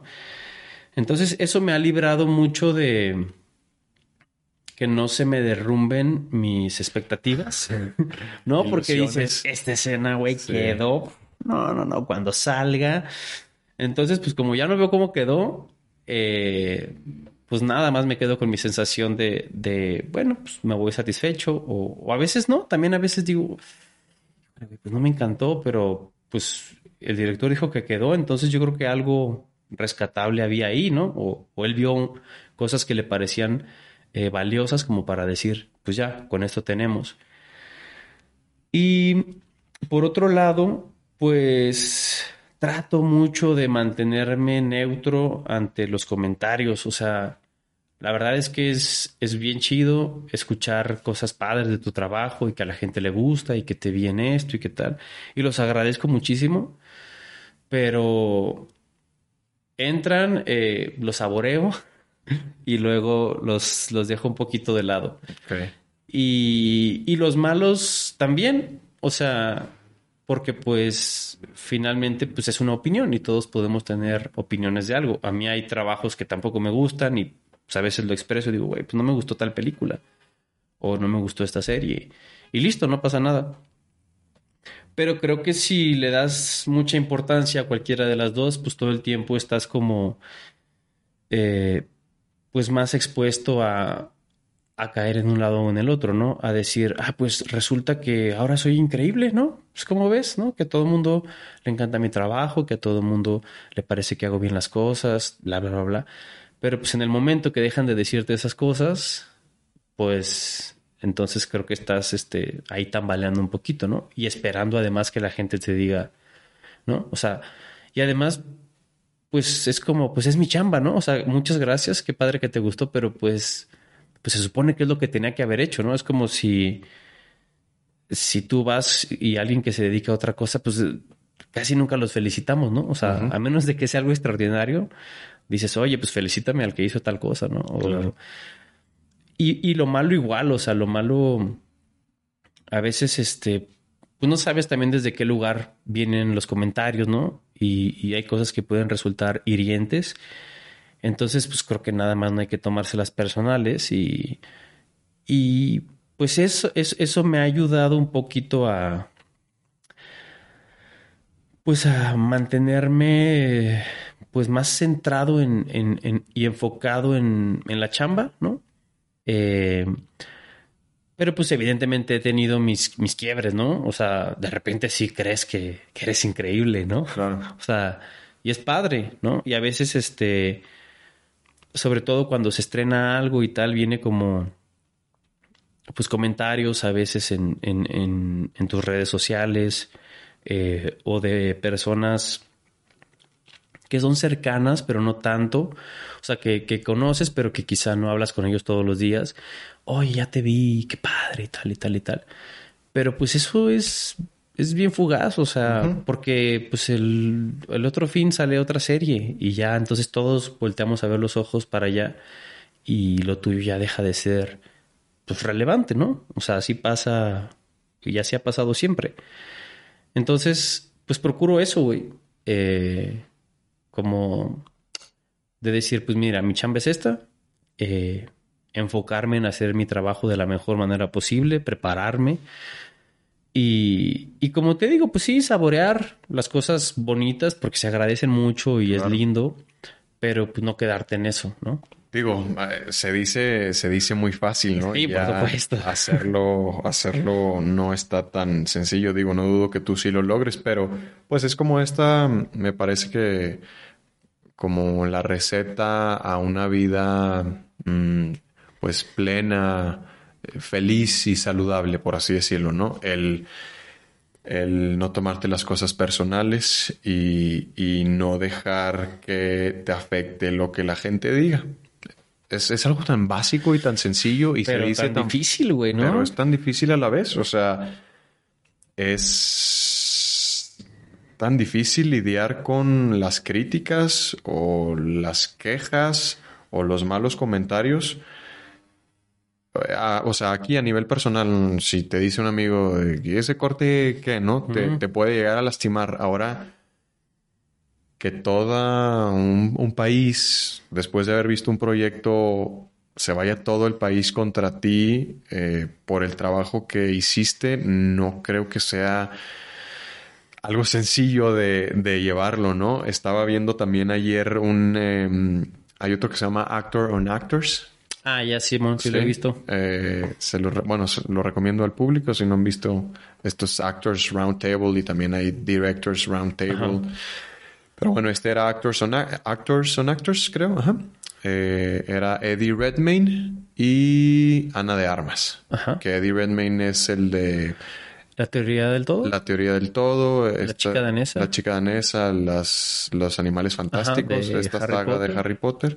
Y Ana de Armas, pues es la chica Bond, ahora hizo eh, Marilyn, Manson. Es la chica del momento. Ah, exactamente. Marilyn Monroe. Marilyn, Monroe. Marilyn Manson, perdón, Marilyn Monroe.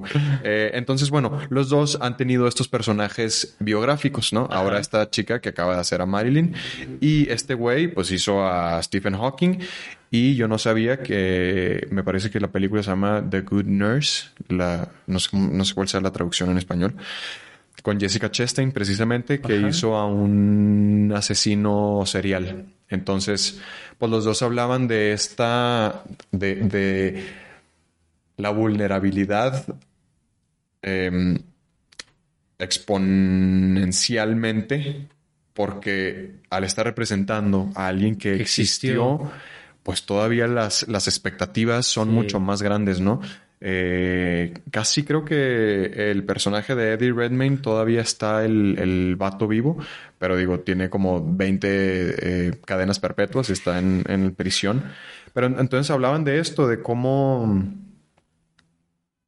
Tú tienes que hacer tu trabajo, comprometerte al máximo eh, con el personaje, hacerlo todo desde la verdad y sobre todo este punto, el no clavarte precisamente en la perfección. Porque ellos hablaban de que, güey, pues la perfección en realidad, o sea, ¿es posible la perfección en, en esto tan, tan subjetivo? O sea, el, cómo vaya yo a representar a una persona que existió, pues lo estoy haciendo a partir de mí, como cualquier otro personaje. Pero entonces sí las expectativas suben muy cabrón, ¿no? Al estar representando a alguien que existió, la, comparación debe de ser eh, fulminante, ¿no? Entonces hablaban de, de, esto, de no te claves con la perfección, o sea, enfócate en tu trabajo y que salga de la mejor manera. Por supuesto, no, no te quedes en tus laureles haciendo nada, sino da lo mejor de ti. Y eso que haya salido, que fue no solamente tu trabajo, sino el de tu compañero, el director, el fotógrafo, lo que se quedó, pues es porque en teoría está bien, ¿no? Entonces, confía. O sea, confía en tu trabajo y en el de eh, tus compañeros. Y es que yo creo, güey, que al final del día se trata de contar una historia. Ajá. ¿No? O sea, esa es la esencia de, pues, de muchos formatos, ¿no? De la televisión, del cine, del teatro, de la literatura. Se trata de contarte algo, ¿no? A estas personas les pasó esto. A esta chica eh, tuvo este viaje y termina en este lugar. Y creo, güey, que pues la vanidad y, el ego. Y, el ego y lo que rodea ese tipo de pensamientos, pues te invitan a creer que tu trabajo es el más importante, ¿no? Y que tu personaje tiene que ser el más relevante y el mejor hecho y el tal. Y a ver, por supuesto que para mí el personaje más importante pues es el que voy a ser yo, pero porque lo digo como desde la responsabilidad, ¿no? O sea, pues a mí me preocupa el mío, ¿no? Yo, yo es para el que voy a estudiar, para el que voy a preparar. Eh, eh, el de mi compañero, pues que él se encargue, ¿no? Yo confío en que él va a hacer las cosas de la mejor manera posible y el director también y tal. Pero al final, pues se trata eso y, y yo creo que si la historia se cuenta bien, pues ya está, ¿no? O sea, también a veces hay como tan, tanto detalle y tanta eh, eh, búsqueda de cosas que a veces ya no llevan a ningún lugar, ¿no? Y, y pues yo coincido, ¿no? Creo que, que es importante no clavarte porque también, a ver, yo generalmente procuro salir con una satisfacción de, de hacer lo que está en mis manos, ¿no? Porque tú puedes preparar la escena, tú puedes visualizarla de determinada forma, tú puedes llegar con una propuesta, pero llegas y resulta que ese día sucede algo. Y sucede que, pues el set no era el que tú pensabas, que cambiaron tal cosa, que resulta que ya no va a ser de, de, noche, sino que es este de día, o que tu compañero está enfermo. O sea, hay una serie de factores que empiezan a involucrarse y luego pues sale la escena y no era como tú pensabas, no era como tú lo esperabas. Entonces, a ver, yo procuro entonces que lo que está en mis manos lo haga de la mejor manera, ¿no? Que depende de, pues, de, de mi preparación, de cómo estudio las escenas, de cómo pienso que pueden ser las cosas. Y luego, este, pues viene esta confianza también en el trabajo de los demás. Y, y después de eso, pues la neta que lo dejo ir, güey. O sea, sea, sea padre, porque también eh, luego es bien peligroso eso, güey. Haces una escena eh, que está padre, ¿no? Y a veces, eh, cuando es algo como pues muy, muy cool y, quizá fuera de lo que normalmente estás haciendo, hay compañeros y hay gente del equipo que, te reconoce, ¿no? Que te dicen, güey, qué bárbaro, qué escena, qué padre, ¿no? O sea, me gustó mucho, me conmoviste o me hiciste reír, lo que tú quieras. Y una vez más, está padrísimo, está, es, como un bálsamo, ¿no? Escuchar eso y dices, güey, qué chido, eh, eh, por eso hago esta chamba, ¿no? Por, porque le llegue a la gente lo que este personaje está viviendo, porque se sientan conectados con él o porque lo odien, ¿no? Pero les provoqué eh, algo. Pero ya una vez que viene esta, esta parte de bonita del reconocimiento, yo trato de, pues ya, o sea, ya se acabó la escena, esperemos que el resultado sea bueno y listo, o sea, porque si no, pues nunca acabas, güey. O sea, nunca, nunca creo algo va a ser perfecto. Nada, o sea, nada en la vida. Eh, o no sé, habrá cosas que pues para los ojos de ciertas personas sea perfecto, pero una vez más, quizá al de al lado no, no le parezca, ¿no? Entonces, sí me resulta muy importante eh, dejar, dejar de lado eh, también las presiones pues que genera, no me, no me quiero imaginar el tipo de presiones de, estas dos personas, ¿no? Ya enfrentándose a proyectos que además se ven en todo el mundo, a los cuales se les hace una publicidad con meses de anticipación, entonces vas generando la, la expectativa, la expectativa y es cada vez más grande y, y, si ya hicieron esto, pues lo que sigue tiene que ser mejor y mejor y mejor. O sea, es muchísima presión. Evidentemente yo no estoy enfrentado a ese tipo de, presiones, pero a veces uno solito se empieza a, ejercer esas cosas, ¿no? Entonces, eh, yo creo que, que eso, güey, que lo mejor es como, pues hacer tu chamba y en el punto que termina, dejarlo ir, ¿no? Y ya enfocarte en lo que sigue, ¿no? Porque pues mañana vendrá otra oportunidad de hacer otra gran escena y ojalá que así sea. Y si no es tan buena, pues mañana es otra, ¿no? Y así. O sea, no, no clavarte porque pues creo que nunca vas a llegar a una satisfacción así absoluta, ¿no? Sí, claro. Qué difícil, digo, me parece mm, eh, que requiere una fortaleza grande esto de no ver tu trabajo, ¿no? O sea... Pues fíjate que yo lo, lo empecé a ver y no me gustó nada. Ok. Entonces dije, híjole, güey, creo que... mm, o sea, me sucedió algo y es que las cosas no se veían como yo me las imaginaba. Y entonces, a partir de ahí, pues entendí que lo mejor para mí era no verlo. Y pues hasta ahora lo he respetado, güey. Sí, o sea, por eso te digo que, pues qué fuerte. Yo, yo lo platicaba con Dairen, yo procuro verme Mm, sobre todo como una crítica, autocrítica de poder decir, ok, mira, en este momento, según yo estaba haciendo esto y no se vio, o sí se vio, o lo que sea, sí poder, poder este, hacer una autocrítica y, y que me sirva para el- el- los próximos proyectos, ¿no? Pero, pero sí existe esta... Uy, se te remueve. O sea, cada, cada que veo algo que está pésimamente mal hecho por mí, es como, hijo de su madre. O sea, sí es como eh, que te trague la tierra, sobre todo porque ahí está grabado sí, sí. para el resto de tu vida, ¿no? Ahí va a estar, o sea. Entonces, está bien complicado. Me ha pasado ahorita con el podcast. eh, yo lo estoy editando, entonces inevitablemente lo, me lo tengo que chutar otra vez, ¿no? Eh, y ha sido difícil, digo. Al estarlo editando, pues lo estoy viendo, ¿no? Y he querido volver a verlos igual, igual, como auto, autocrítica y poder decir, ok, esto está bien, esto está mal, pues esto lo puedo corregir, esto no, esto sí. Pero sí me ha dado mucha roña, no, no he podido. O sea, lo veo porque lo tengo que ver en, en la edición.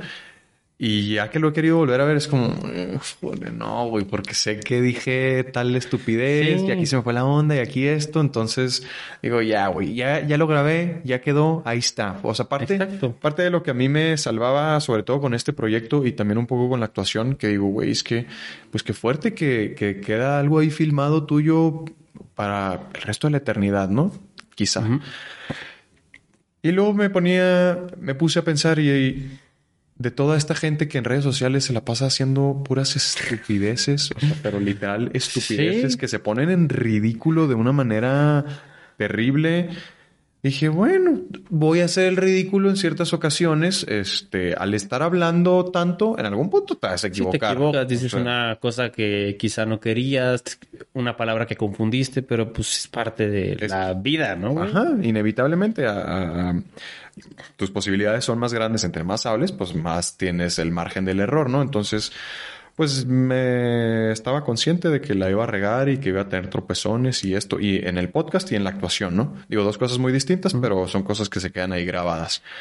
Eh, pero eso fue lo que me salvó un poco, que dije, güey, si tanta gente eh, por decisión propia se atreve Está- a hacer el ridículo de una manera brutal, pues yo también voy a hacer el ridículo, pero estoy tratando de aportar algo, ¿no? Sí. O sea, ya mi, mi ridículo no es este por decisión propia, ya es por deslices y lo que sea, pero, pero pues eso fue algo que me, me ayudó a, a bajar este miedo a la, a la vulnerabilidad y la exposición. Y, al, y, a- y al verte, ¿no? Ajá. O sea, a mí, fíjate que me, me veo a veces cuando estamos grabando algo, me veo a veces en el monitor cuando me explican algo. Mm, Y en ese momento sí puedo ser completamente objetivo. ok. O sea, que me dicen, es que sabes que, mira, ahí como que alcanzaste a tapar esto, entonces necesito que tu brazo llegue a tal punto o que pongas la mano a tal. Y digo, ah, ok, pues ya vi, o sea, ya vi dónde, dónde me estoy equivocando o, o qué se necesita para que se vea limpio, ¿no? Ok. Pero esas ocasiones, güey, son contadas, o sea, generalmente, pues no, o sea, es, es cuando involucra alguna cuestión como de acción, quizá, o, o- o algo que va a ser delicado como un tema de, pues no sé, eh, coches, armas, ¿no? Como cosas que hay que cuidar para, para que no haya un accidente. Y ahí como que puedo sí verme completamente aislado, ¿no? Digo, ah, ok, o sea, el brazo aquí, tal, ah, ah, ok, correcto, ya, ya tengo el movimiento que, que me estás pidiendo y que quizá no te había entendido. Fuera de eso, este, pues no, güey, no soy nada objetivo, ese es el problema. O sea, me veo y empiezo a pensar en una serie de cosas que no tienen ningún sentido mm. y otra vez que no tienen que ver con la historia, güey. Ajá. Se me olvida que en ese momento se me olvida que lo importante es contar una historia. Y, y, dentro de esta historia que se está contando está la historia de mi personaje. Y yo tengo que contar esa historia, ¿no? Le tienen que pasar estas cosas, tienen que hacer este recorrido. Y, no, me distraigo, eh, quizá veo cosas que no son relevantes, pero que para mí sí. Entonces, este, pues ya desde hace mucho no, te digo, lo que he visto pues ha sido más por una cuestión de, pues de estrenos, pero no por voluntad que yo diga, vamos a ver. O sea, me ha pasado con, con, con mi familia o así que a veces estoy de, ha coincidido, ¿no? Que a veces estoy ahí y sale algo y lo quieren ver y yo, pues véanlo. Adelante. Dense. Este, o no, no me esperen, pues vayan, váyanse adelantando. Y, o sea, quizá de repente, pues, o sea, medio cumplo, pero no, o sea, no, no puedo. No, no me gusta, güey. Sí, creo que. No, no, lo disfruto. Y como, y lo que te digo, o sea, pues ya entendí que no es parte de mi chamba, ¿no? O sea, ver, no, no, no me están este, contratando para verme, ¿no? O sea, me están contratando para hacer al personaje. ¿Y cómo lidias con.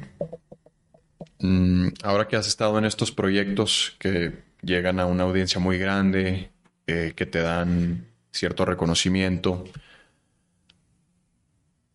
Yo lo he vivido en carne propia, ¿no? Hay ciertos proyectos y eh, dentro de esos proyectos hay ciertos eventos, ciertas circunstancias en donde tal vez el, el público externo, mm, bueno, el público es externo, ¿no? Pero en, trabajos de televisión o de cine, que me refiero al público externo, es decir, la gente que va pasando ahí por la calle y que, está viendo el, set y todo esto, pues te dan estos mm, destellos de lo que es ser una figura pública. Supongo que con estos eh, proyectos que han sido importantes que han tenido una exposición mundial aparte, ¿no? Eh, debe de empezar a llegar este reconocimiento público. ¿Cómo has lidiado con ello y te ha hecho reconsiderar la carrera? ¿Te ha hecho reconsiderar... Mm, porque creo que es un aspecto fundamental, ¿no? En algún punto, o sea, si, si, si tenemos mucho éxito en esta carrera, el éxito es casi igual a ser una figura pública. Sí. ¿No? Entonces, supongo que queremos tener éxito, ¿no? Entonces, estamos conscientes de que en algún punto te vuelves una figura pública, quieras o no. Sí, sí, Entonces empiezas a perder tu privacidad. ¿Cómo has lidiado con eso? Pues fíjate que cuando salen los proyectos, creo que sí he vivido como esta atención, ¿no? O sea, tanto en la calle como en pues como en eh, las redes, ¿no? O sea, en el mundo virtual. Sí. Hay una atención, hay gente que te empieza a conocer, hay gente que quizá ya te conocía, pero se acuerda de ti. Y en la calle, pues justo esto, ¿no? Como, oye, tú eres el de tal, oye, tú eres el de tal. Y, y mientras es el estreno y, y está como muy, eh, pues sonando, digamos, el proyecto es, es más notorio, pero la realidad es que después se empiezan a calmar mucho las cosas. O sea, yo la neta es que no tengo. Mm, pues ningún problema con eso. O sea, no, no me considero pues una celebridad, ¿no? O sea, pues voy al súper y voy al gimnasio y voy a caminar ahí por mi casa y todo es normal, ¿no? De repente sí pasa que alguien te reconozca y ya te piden una foto y tal. Pero pues no es como que, ay, güey, es que no puedo salir de mi casa, ¿no? Em, a mí este, em, pues, nivel, digamos, de, fama o de reconocimiento, por, llamarlo de alguna forma, pues me gusta, me resulta cómodo, es padre que de repente te encuentres a alguien y te digan, oye, me gustó tu chamba, muchas gracias, ¿no? Claro. Pero sí entiendo lo que dices y, y sí, en este trabajo hay como una cuestión que entre más conocido eres, significa que pues eh, estás en mejores proyectos, ¿no? Y por lo tanto te llegan mejores ofertas. Y es como una cadenita que, que se va alimentando, ¿no? Y, y te guste o no, pues al final del día termina siendo algo proporcional, ¿no? Eres eh, muy famoso porque pues, o trabajas mucho o, te conoce mucho la gente por tu trabajo o estás en proyectos muy grandes, ¿no? Eh, sea eh, para un formato o sea para otro, ¿no? Porque también pues, puede ser una celebridad en, en un área, pero en la otra quizá la gente no te conoce o tal. Pero quiero decir cuando empiezas a ganar como un reconocimiento en algo, te empiezan a, a, a, caer mejores cosas y empiezas a ser más famoso y te empiezan a caer mejores cosas. Y entonces empieza como a alimentarse esto. Y pues no sé, o sea, la verdad es que creo que ahí puede llegar a ser más, más complicado. Mm. O sea, nunca te lo has cuestionado eh, así a profundidad como a futuro qué puede ser de, de tu vida. Pues Mira, por ejemplo, a mí algo que me encanta es caminar y me gusta, o sea, vivo en una zona en la que me permite caminar y resolver muchas cosas caminando. Eh, y eso es algo que no me gustaría dejar de hacer, ¿no? O sea, pero, pues no sé, no sé si en un punto incluso no sea tan seguro, ¿no? No sé, o sea, no sabes a qué nivel puede llegar eh, las cosas o pues no sé, que alguien ya sepa dónde vives. Claro. O sea, ese tipo de cosas creo que sí me dan un poquito como de pues miedo, no sé, o, o, de decir, híjole, ¿qué pasaría si sucede tal cosa? Pero pues también no lo pienso demasiado porque la realidad es que no me ha pasado, ¿no? O sea, si un día me pasa, pues tomaré medidas y empezaré a adaptarme. Pero mientras no, pues a mí me gusta como seguir con mi rutina del día a día normal y, y este y listo, o sea, y por el lado de, de, las redes también hay como mucha atención de repente, pero de un momento a otro pues también se apaga, ¿no? Y ahora lo, lo importante pues es el siguiente proyecto. Claro. Entonces, este, pues no, no, no, no es, no es tampoco algo que me inquiete mucho, ¿no? Como decir, ay, es que yo quisiera hacer tal o... Eh, yo como que, pues no sé, procuro no ir como mucho más allá, ¿no? Ok. De decir, bueno, pues resuelvo lo que tengo ahorita, ¿no? Lo que me está sucediendo ahorita y ya veré. Ok. Sí, bastante eh, sano, ¿no? También. Sí, porque qué tal que tú te haces expectativas de que no vas a poder caminar ¿no? Sales a la calle y no vas a poder caminar y nunca sucede, güey, sí. ¿no? Sí, sí, sí. O sea, mm, te lo pregunto porque yo sí empecé a ver a futuro em, en algún punto, sobre todo por esto de, em, pues, de que estaba viendo qué es lo que quería para mi vida, ¿no? Ok, este, me voy a dedicar a la actuación eh, por el resto de mi vida o por cuánto tiempo, ok. ¿Qué es lo que quiero hacer? Bueno, me gusta, digo, y, es, es, es, una, son ilusiones, expectativas, ¿no? Lo que estás haciendo, sí, pero... Tienes un plan que, que, seguir. Exactamente, o sea, como si fijarte un, pues, metas eh, para tener tu camino establecido, ¿no? Justo, no me acuerdo en dónde lo estaba viendo hace poco, pero también hablaban de esto, de que si no tienes un camino, o sea, sabes que quieres llegar a ser piloto, pero... Eh, no, sé cómo, ¿no? Hay que la vida me lleve, pues no. O sea, sí hay que fluir, pero también fluir dentro del camino que te estás forjando, ¿no? Claro. Entonces yo pensaba esto como, ok, a mí me gustaría tener estos proyectos, me gustaría hacer esto, esto y esto en estas partes del mundo, esto, esto y esto.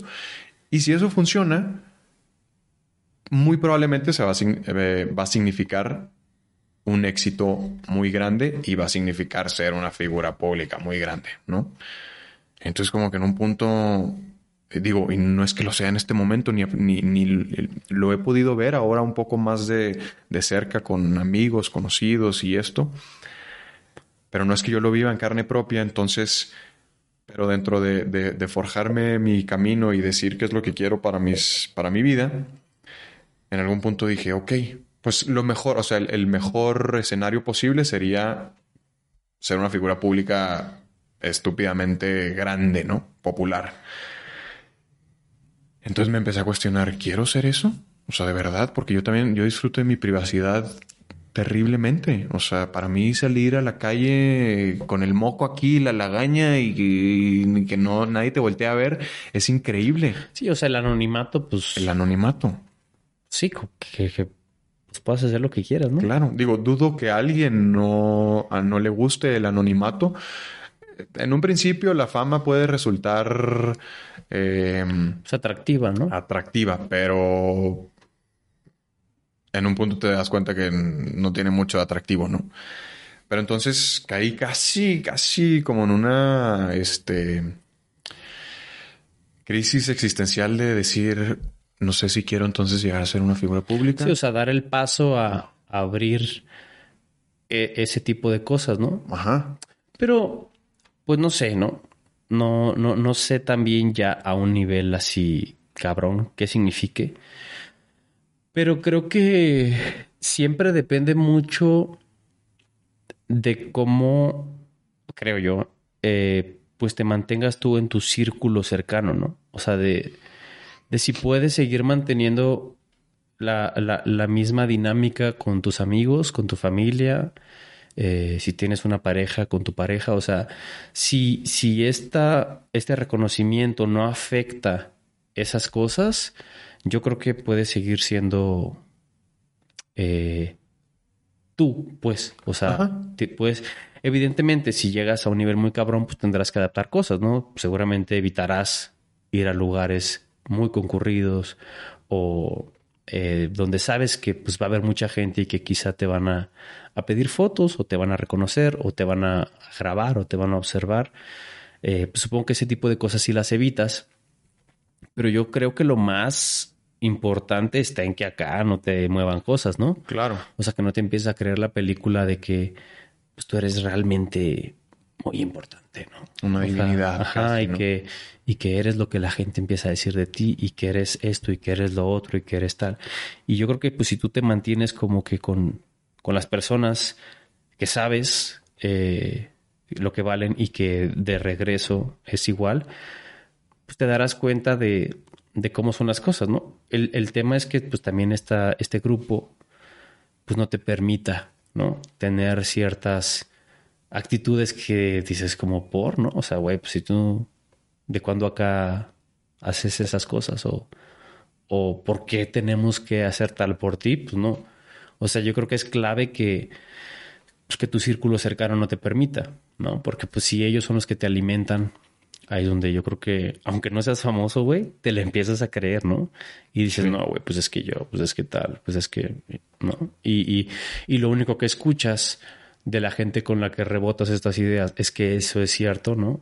O, te siguen sumando eh, atributos o características que, ¿no? Sí, de acuerdo. Y, lo demás yo creo que pues es, es más manejable, ¿no? Sí, digo. Digo, ah, y, y, y como te digo, ya en un nivel así, cabrón, pues no sé si estas cosas eh, valgan de algo. O sea, creo que igual lo de, lo de mantenerte con un grupo de personas seguro es importante.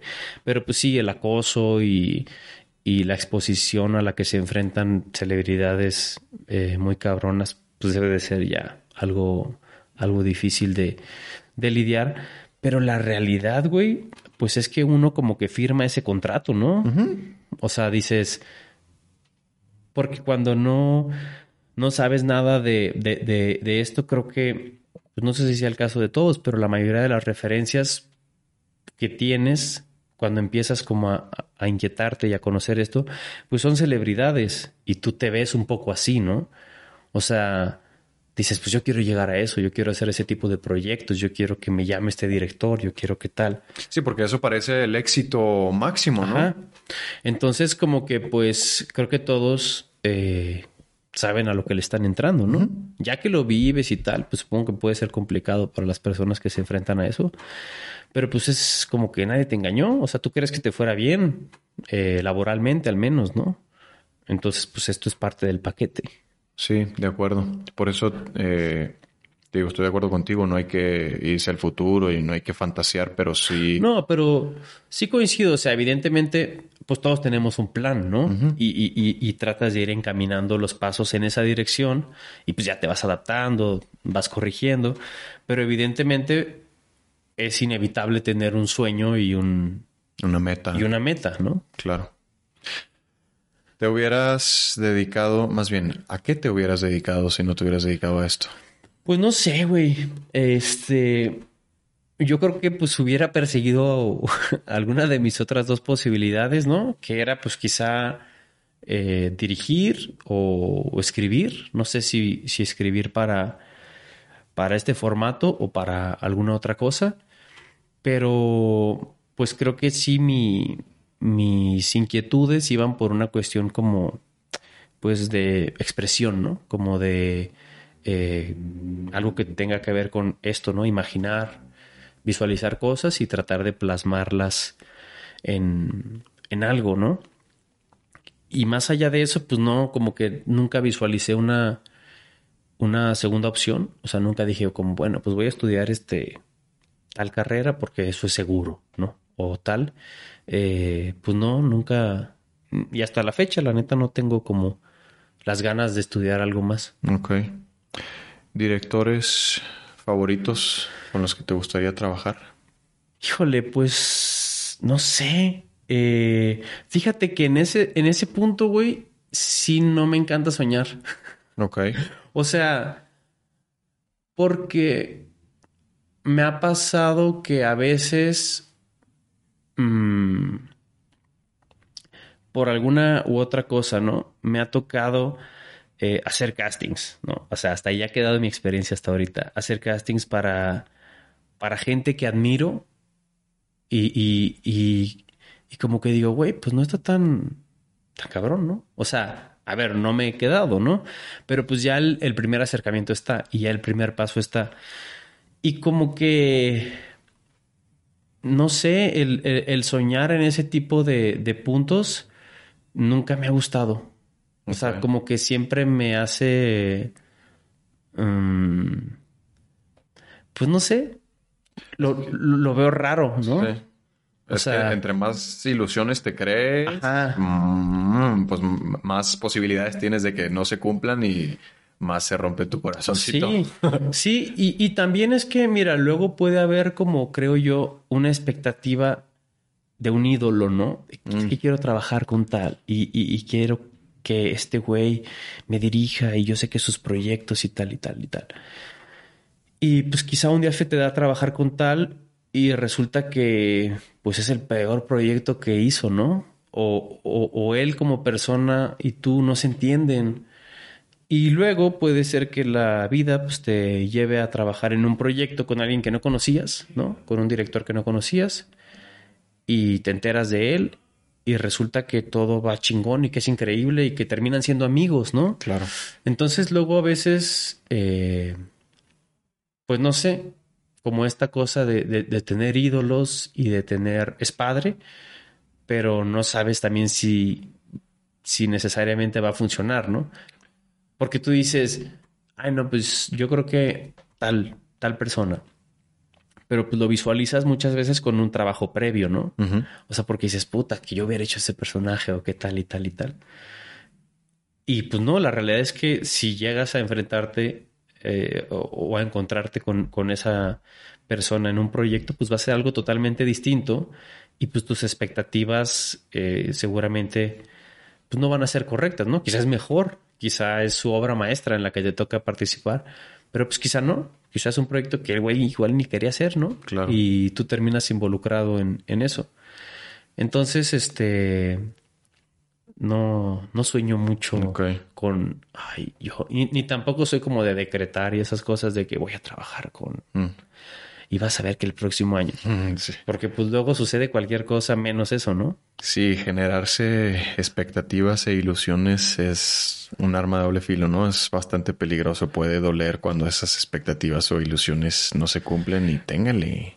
Sí, porque además, güey, o sea, para que te quedes en un proyecto están involucrados tantos y tantos y tantos factores. Claro. Que, o sea, a, veces a mí me ha tocado que ya estoy yo en el proyecto y me toca, este, ayudar con un casting o escuchar que están buscando a, tal personaje, tal. Y luego, eh, pues te llegan comentarios de, lo que esa persona no sabe que se está hablando de, de ella dentro del proyecto, ¿no? Y resulta que vamos a escoger a tal por tal cosa, o no, esta mejor no, porque no sé qué.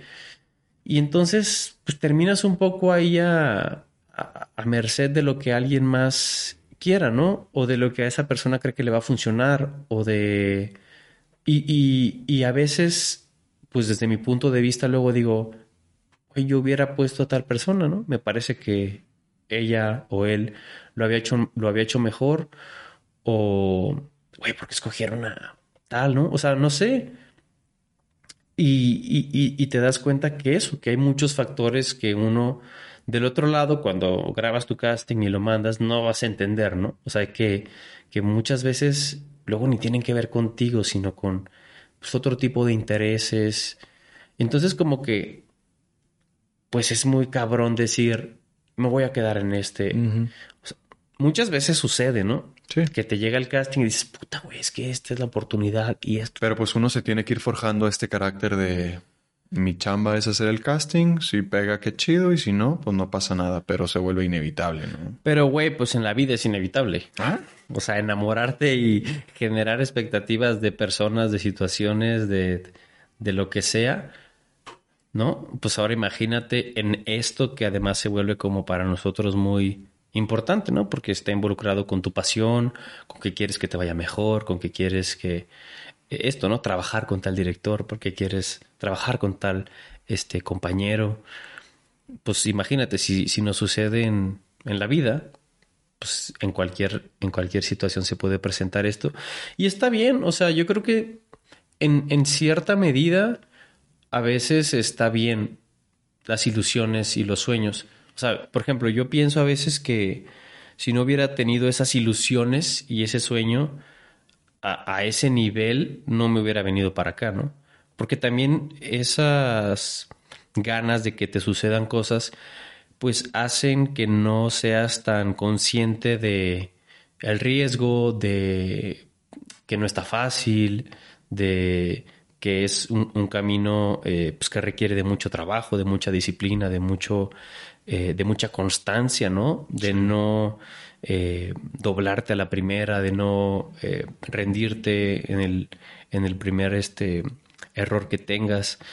Entonces, si no, si no estás lleno como de sueños, pues es difícil que resistas, ¿no? Eh, pues el viaje, ¿no? Sí, son esos sueños los que te llevan a trazar tu camino, ¿no? Hacia dónde quieres llegar. Sí, que te van dando como esta, este impulso para decir, güey, puedo seguir, ¿no? O sea, porque vale la pena, porque yo quiero ir hacia allá, porque eh, me importa alcanzar tal objetivo. Claro. Oye, ¿y algún, este, pues vamos a dejarlo en película o serie que te guste mucho y que te hubiera gustado formar parte de? Pues eh, fíjate que hace poquito terminó Peaky Blinders, no sé si la has visto.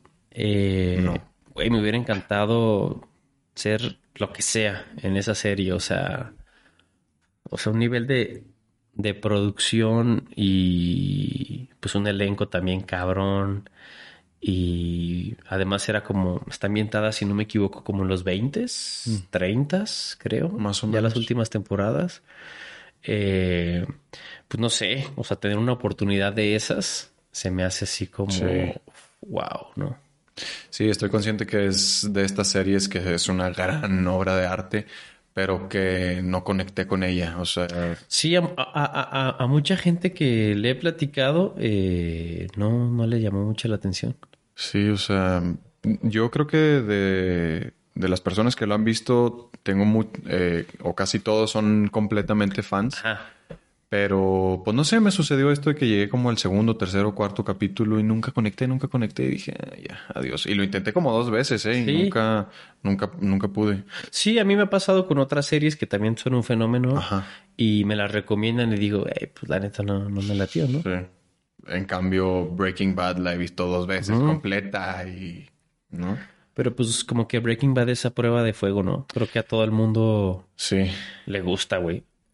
O sea, quizá, quizá con Peaky Blinders es como que o te gusta o, o sea, eres un fan o mm, no. Y Breaking Bad hay mucha gente que igual fans, fans, fans, así muy cabrones, o gente que dice, ah, pues la vi, o sea, como que a todo mundo le causa eh, un buen sabor de boca a la serie, ¿no? Casi no hay gente que diga, güey, no, bueno, creo que yo no recuerdo mucha gente que diga, no me gustó, güey, o Sí, pues no. es que pues, es de las mejores series yo creo que se han hecho, ¿no? Sí, sí, está increíble. ¿Y actor favorito? Mi actor favorito es Ricardo Darín. Es un actor argentino, que digo es muy popular, pero habrá gente que no lo conozca. Entonces, pues búsquenlo y vean su trabajo, porque para mí, pues es lo más. Ay, perdón. Adelante, adelante. De sus películas, eh, no sé si es como de las que más te gusta o de las más reconocidas de él, eh, ¿Siete Reinas? ¿Nueve Reinas? Nueve Reinas. Nueve Reinas. Nueve Reinas eh, es de mis guiones favoritos. Ok.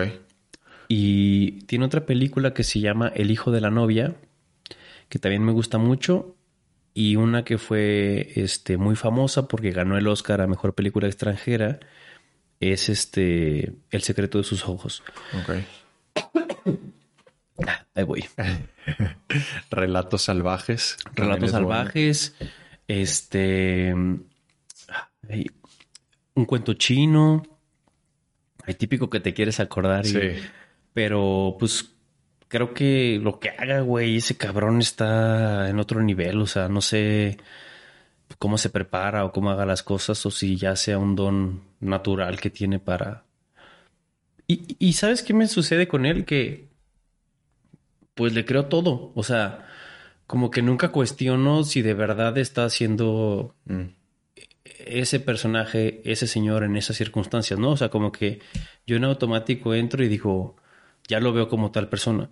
Y no es un actor que, pues no sé, use alguna caracterización o cambie la voz o suba de peso, ¿no? Como, como muchos otros que, que a veces te- hasta te cuesta reconocerlos físicamente. Sí. No, o sea, el tipo, pues creo que siempre se ve muy similar, ¿no? Quizá le cambian un poco el pelo, la barba, detalles, pero siempre lo reconoces y dices, es él. Pero, pues no sé, tiene una manera de, pues, de interpretar que a mí se me hace muy cabrona. O sea, sí, sí, pues creo que está, o sea, creo que él juega en otra liga. ¿Y actriz? ¿Tienes actriz favorita? Em, pues no lo había pensado. O sea, así como favorita, creo que no. Porque pues si no se me ocurre ahorita es que no, yo creo. Pero pues evidentemente hay, hay muchas este, que puedo admirar, ¿no? O, que veo su trabajo y me, me, me gusta mucho. Eh, quizá la que más este, me gusta eh, y, que, y que procuro como seguirle la huella es este Jessica Chastain, que luego hemos platicado de, de De esta serie, de, de tu morra, y de esta serie de escenas de un matrimonio, si no me equivoco es el título. Scenes from a Marriage, creo. Eh, pues ella me gusta, me gusta mucho. Ok. No la acabé, fíjate. Empecé a ver esa serie también y... Son seis capítulos, te echas de volada. Sí, es en HBO, ¿verdad? Ujú. Sí, eh, ni siquiera terminé el primero, pero, pero tengo que terminarla. Está bien chido porque cuando empiezan los capítulos eh, ves como al, a los actores, como hablando. Ah, ajá. ¿Te acuerdas de eso? Sí, sí, sí. Eso me llamó un chingo la atención, güey. Y de repente, pues ya, o sea, acción y entra, digamos, el personaje. Sí, es cierto, tienen ese concepto. Pero están bastante- como en el, en el detrás de cámaras, ¿no? Sí. Empezando a, a, a grabar eh, y lo muestran en, en la serie. Se me Sí. hizo bien, bien interesante. Sí, es cierto. Y para concluir, redes sociales, ¿dónde te encontramos? Pues en Instagram uso eh, el nombre de José Manuel Rincón, guion bajo. Ok. Y en Twitter, que la verdad no soy muy activo. Bueno, en Instagram tampoco soy muy activo, pero es en la que más. Ok. Y en Twitter es José M. Rincón, guion bajo. José M. Rincón. Pues es que el otro ya no se podía. Sí, eh, yo también, yo también tuve que recurrir ahí a un nombre extraño porque ya estaba el mío. Sí, pues todo un tema. Pero bueno, qué chido, qué chido que pudimos platicar por fin. Este, Después de tantas este reagendadas. sí, sí, sí. Digo, fueron reagendadas bastante bien justificadas por trabajo, qué bueno. Pero qué chido, creo que estuvo, estuvo muy buena la plática, la disfruté. A huevo, güey. Este, decíamos, nos, nos, nos quedamos con muchas otras cosas de las cuales platicar, así que hagamos una segunda parte, como le, como le he dicho a todos mis invitados siempre. No, segunda Ah, o parte. sea, no es especial esta No, invitación, güey. No, No. pues no hay pedo. Lo único especial para ti eran los audífonos. Ya. Pues voy conquistando una cosa a la vez, güey. O sea, sí, sí. ¿qué va. tal que en el segundo hacemos una tercera parte y ya? Exacto. se Hoy, puede- hoy ya nos venimos este, de trajecito acá, bien, bien, Dándole más seriedad. bien vestidos, sí. Pero sí estaría bueno. Eh, A huevo. esta salió bien chida. Muchas gracias por estar acá. No, hombre, pues un gusto, güey. Y, y, pues ya sabes que para cotorrear siempre. No necesitamos micrófonos. Exacto. A huevo. Pues chingón. Muchas gracias y muchas gracias a los que nos escucharon. Nos vemos la próxima. Adiós.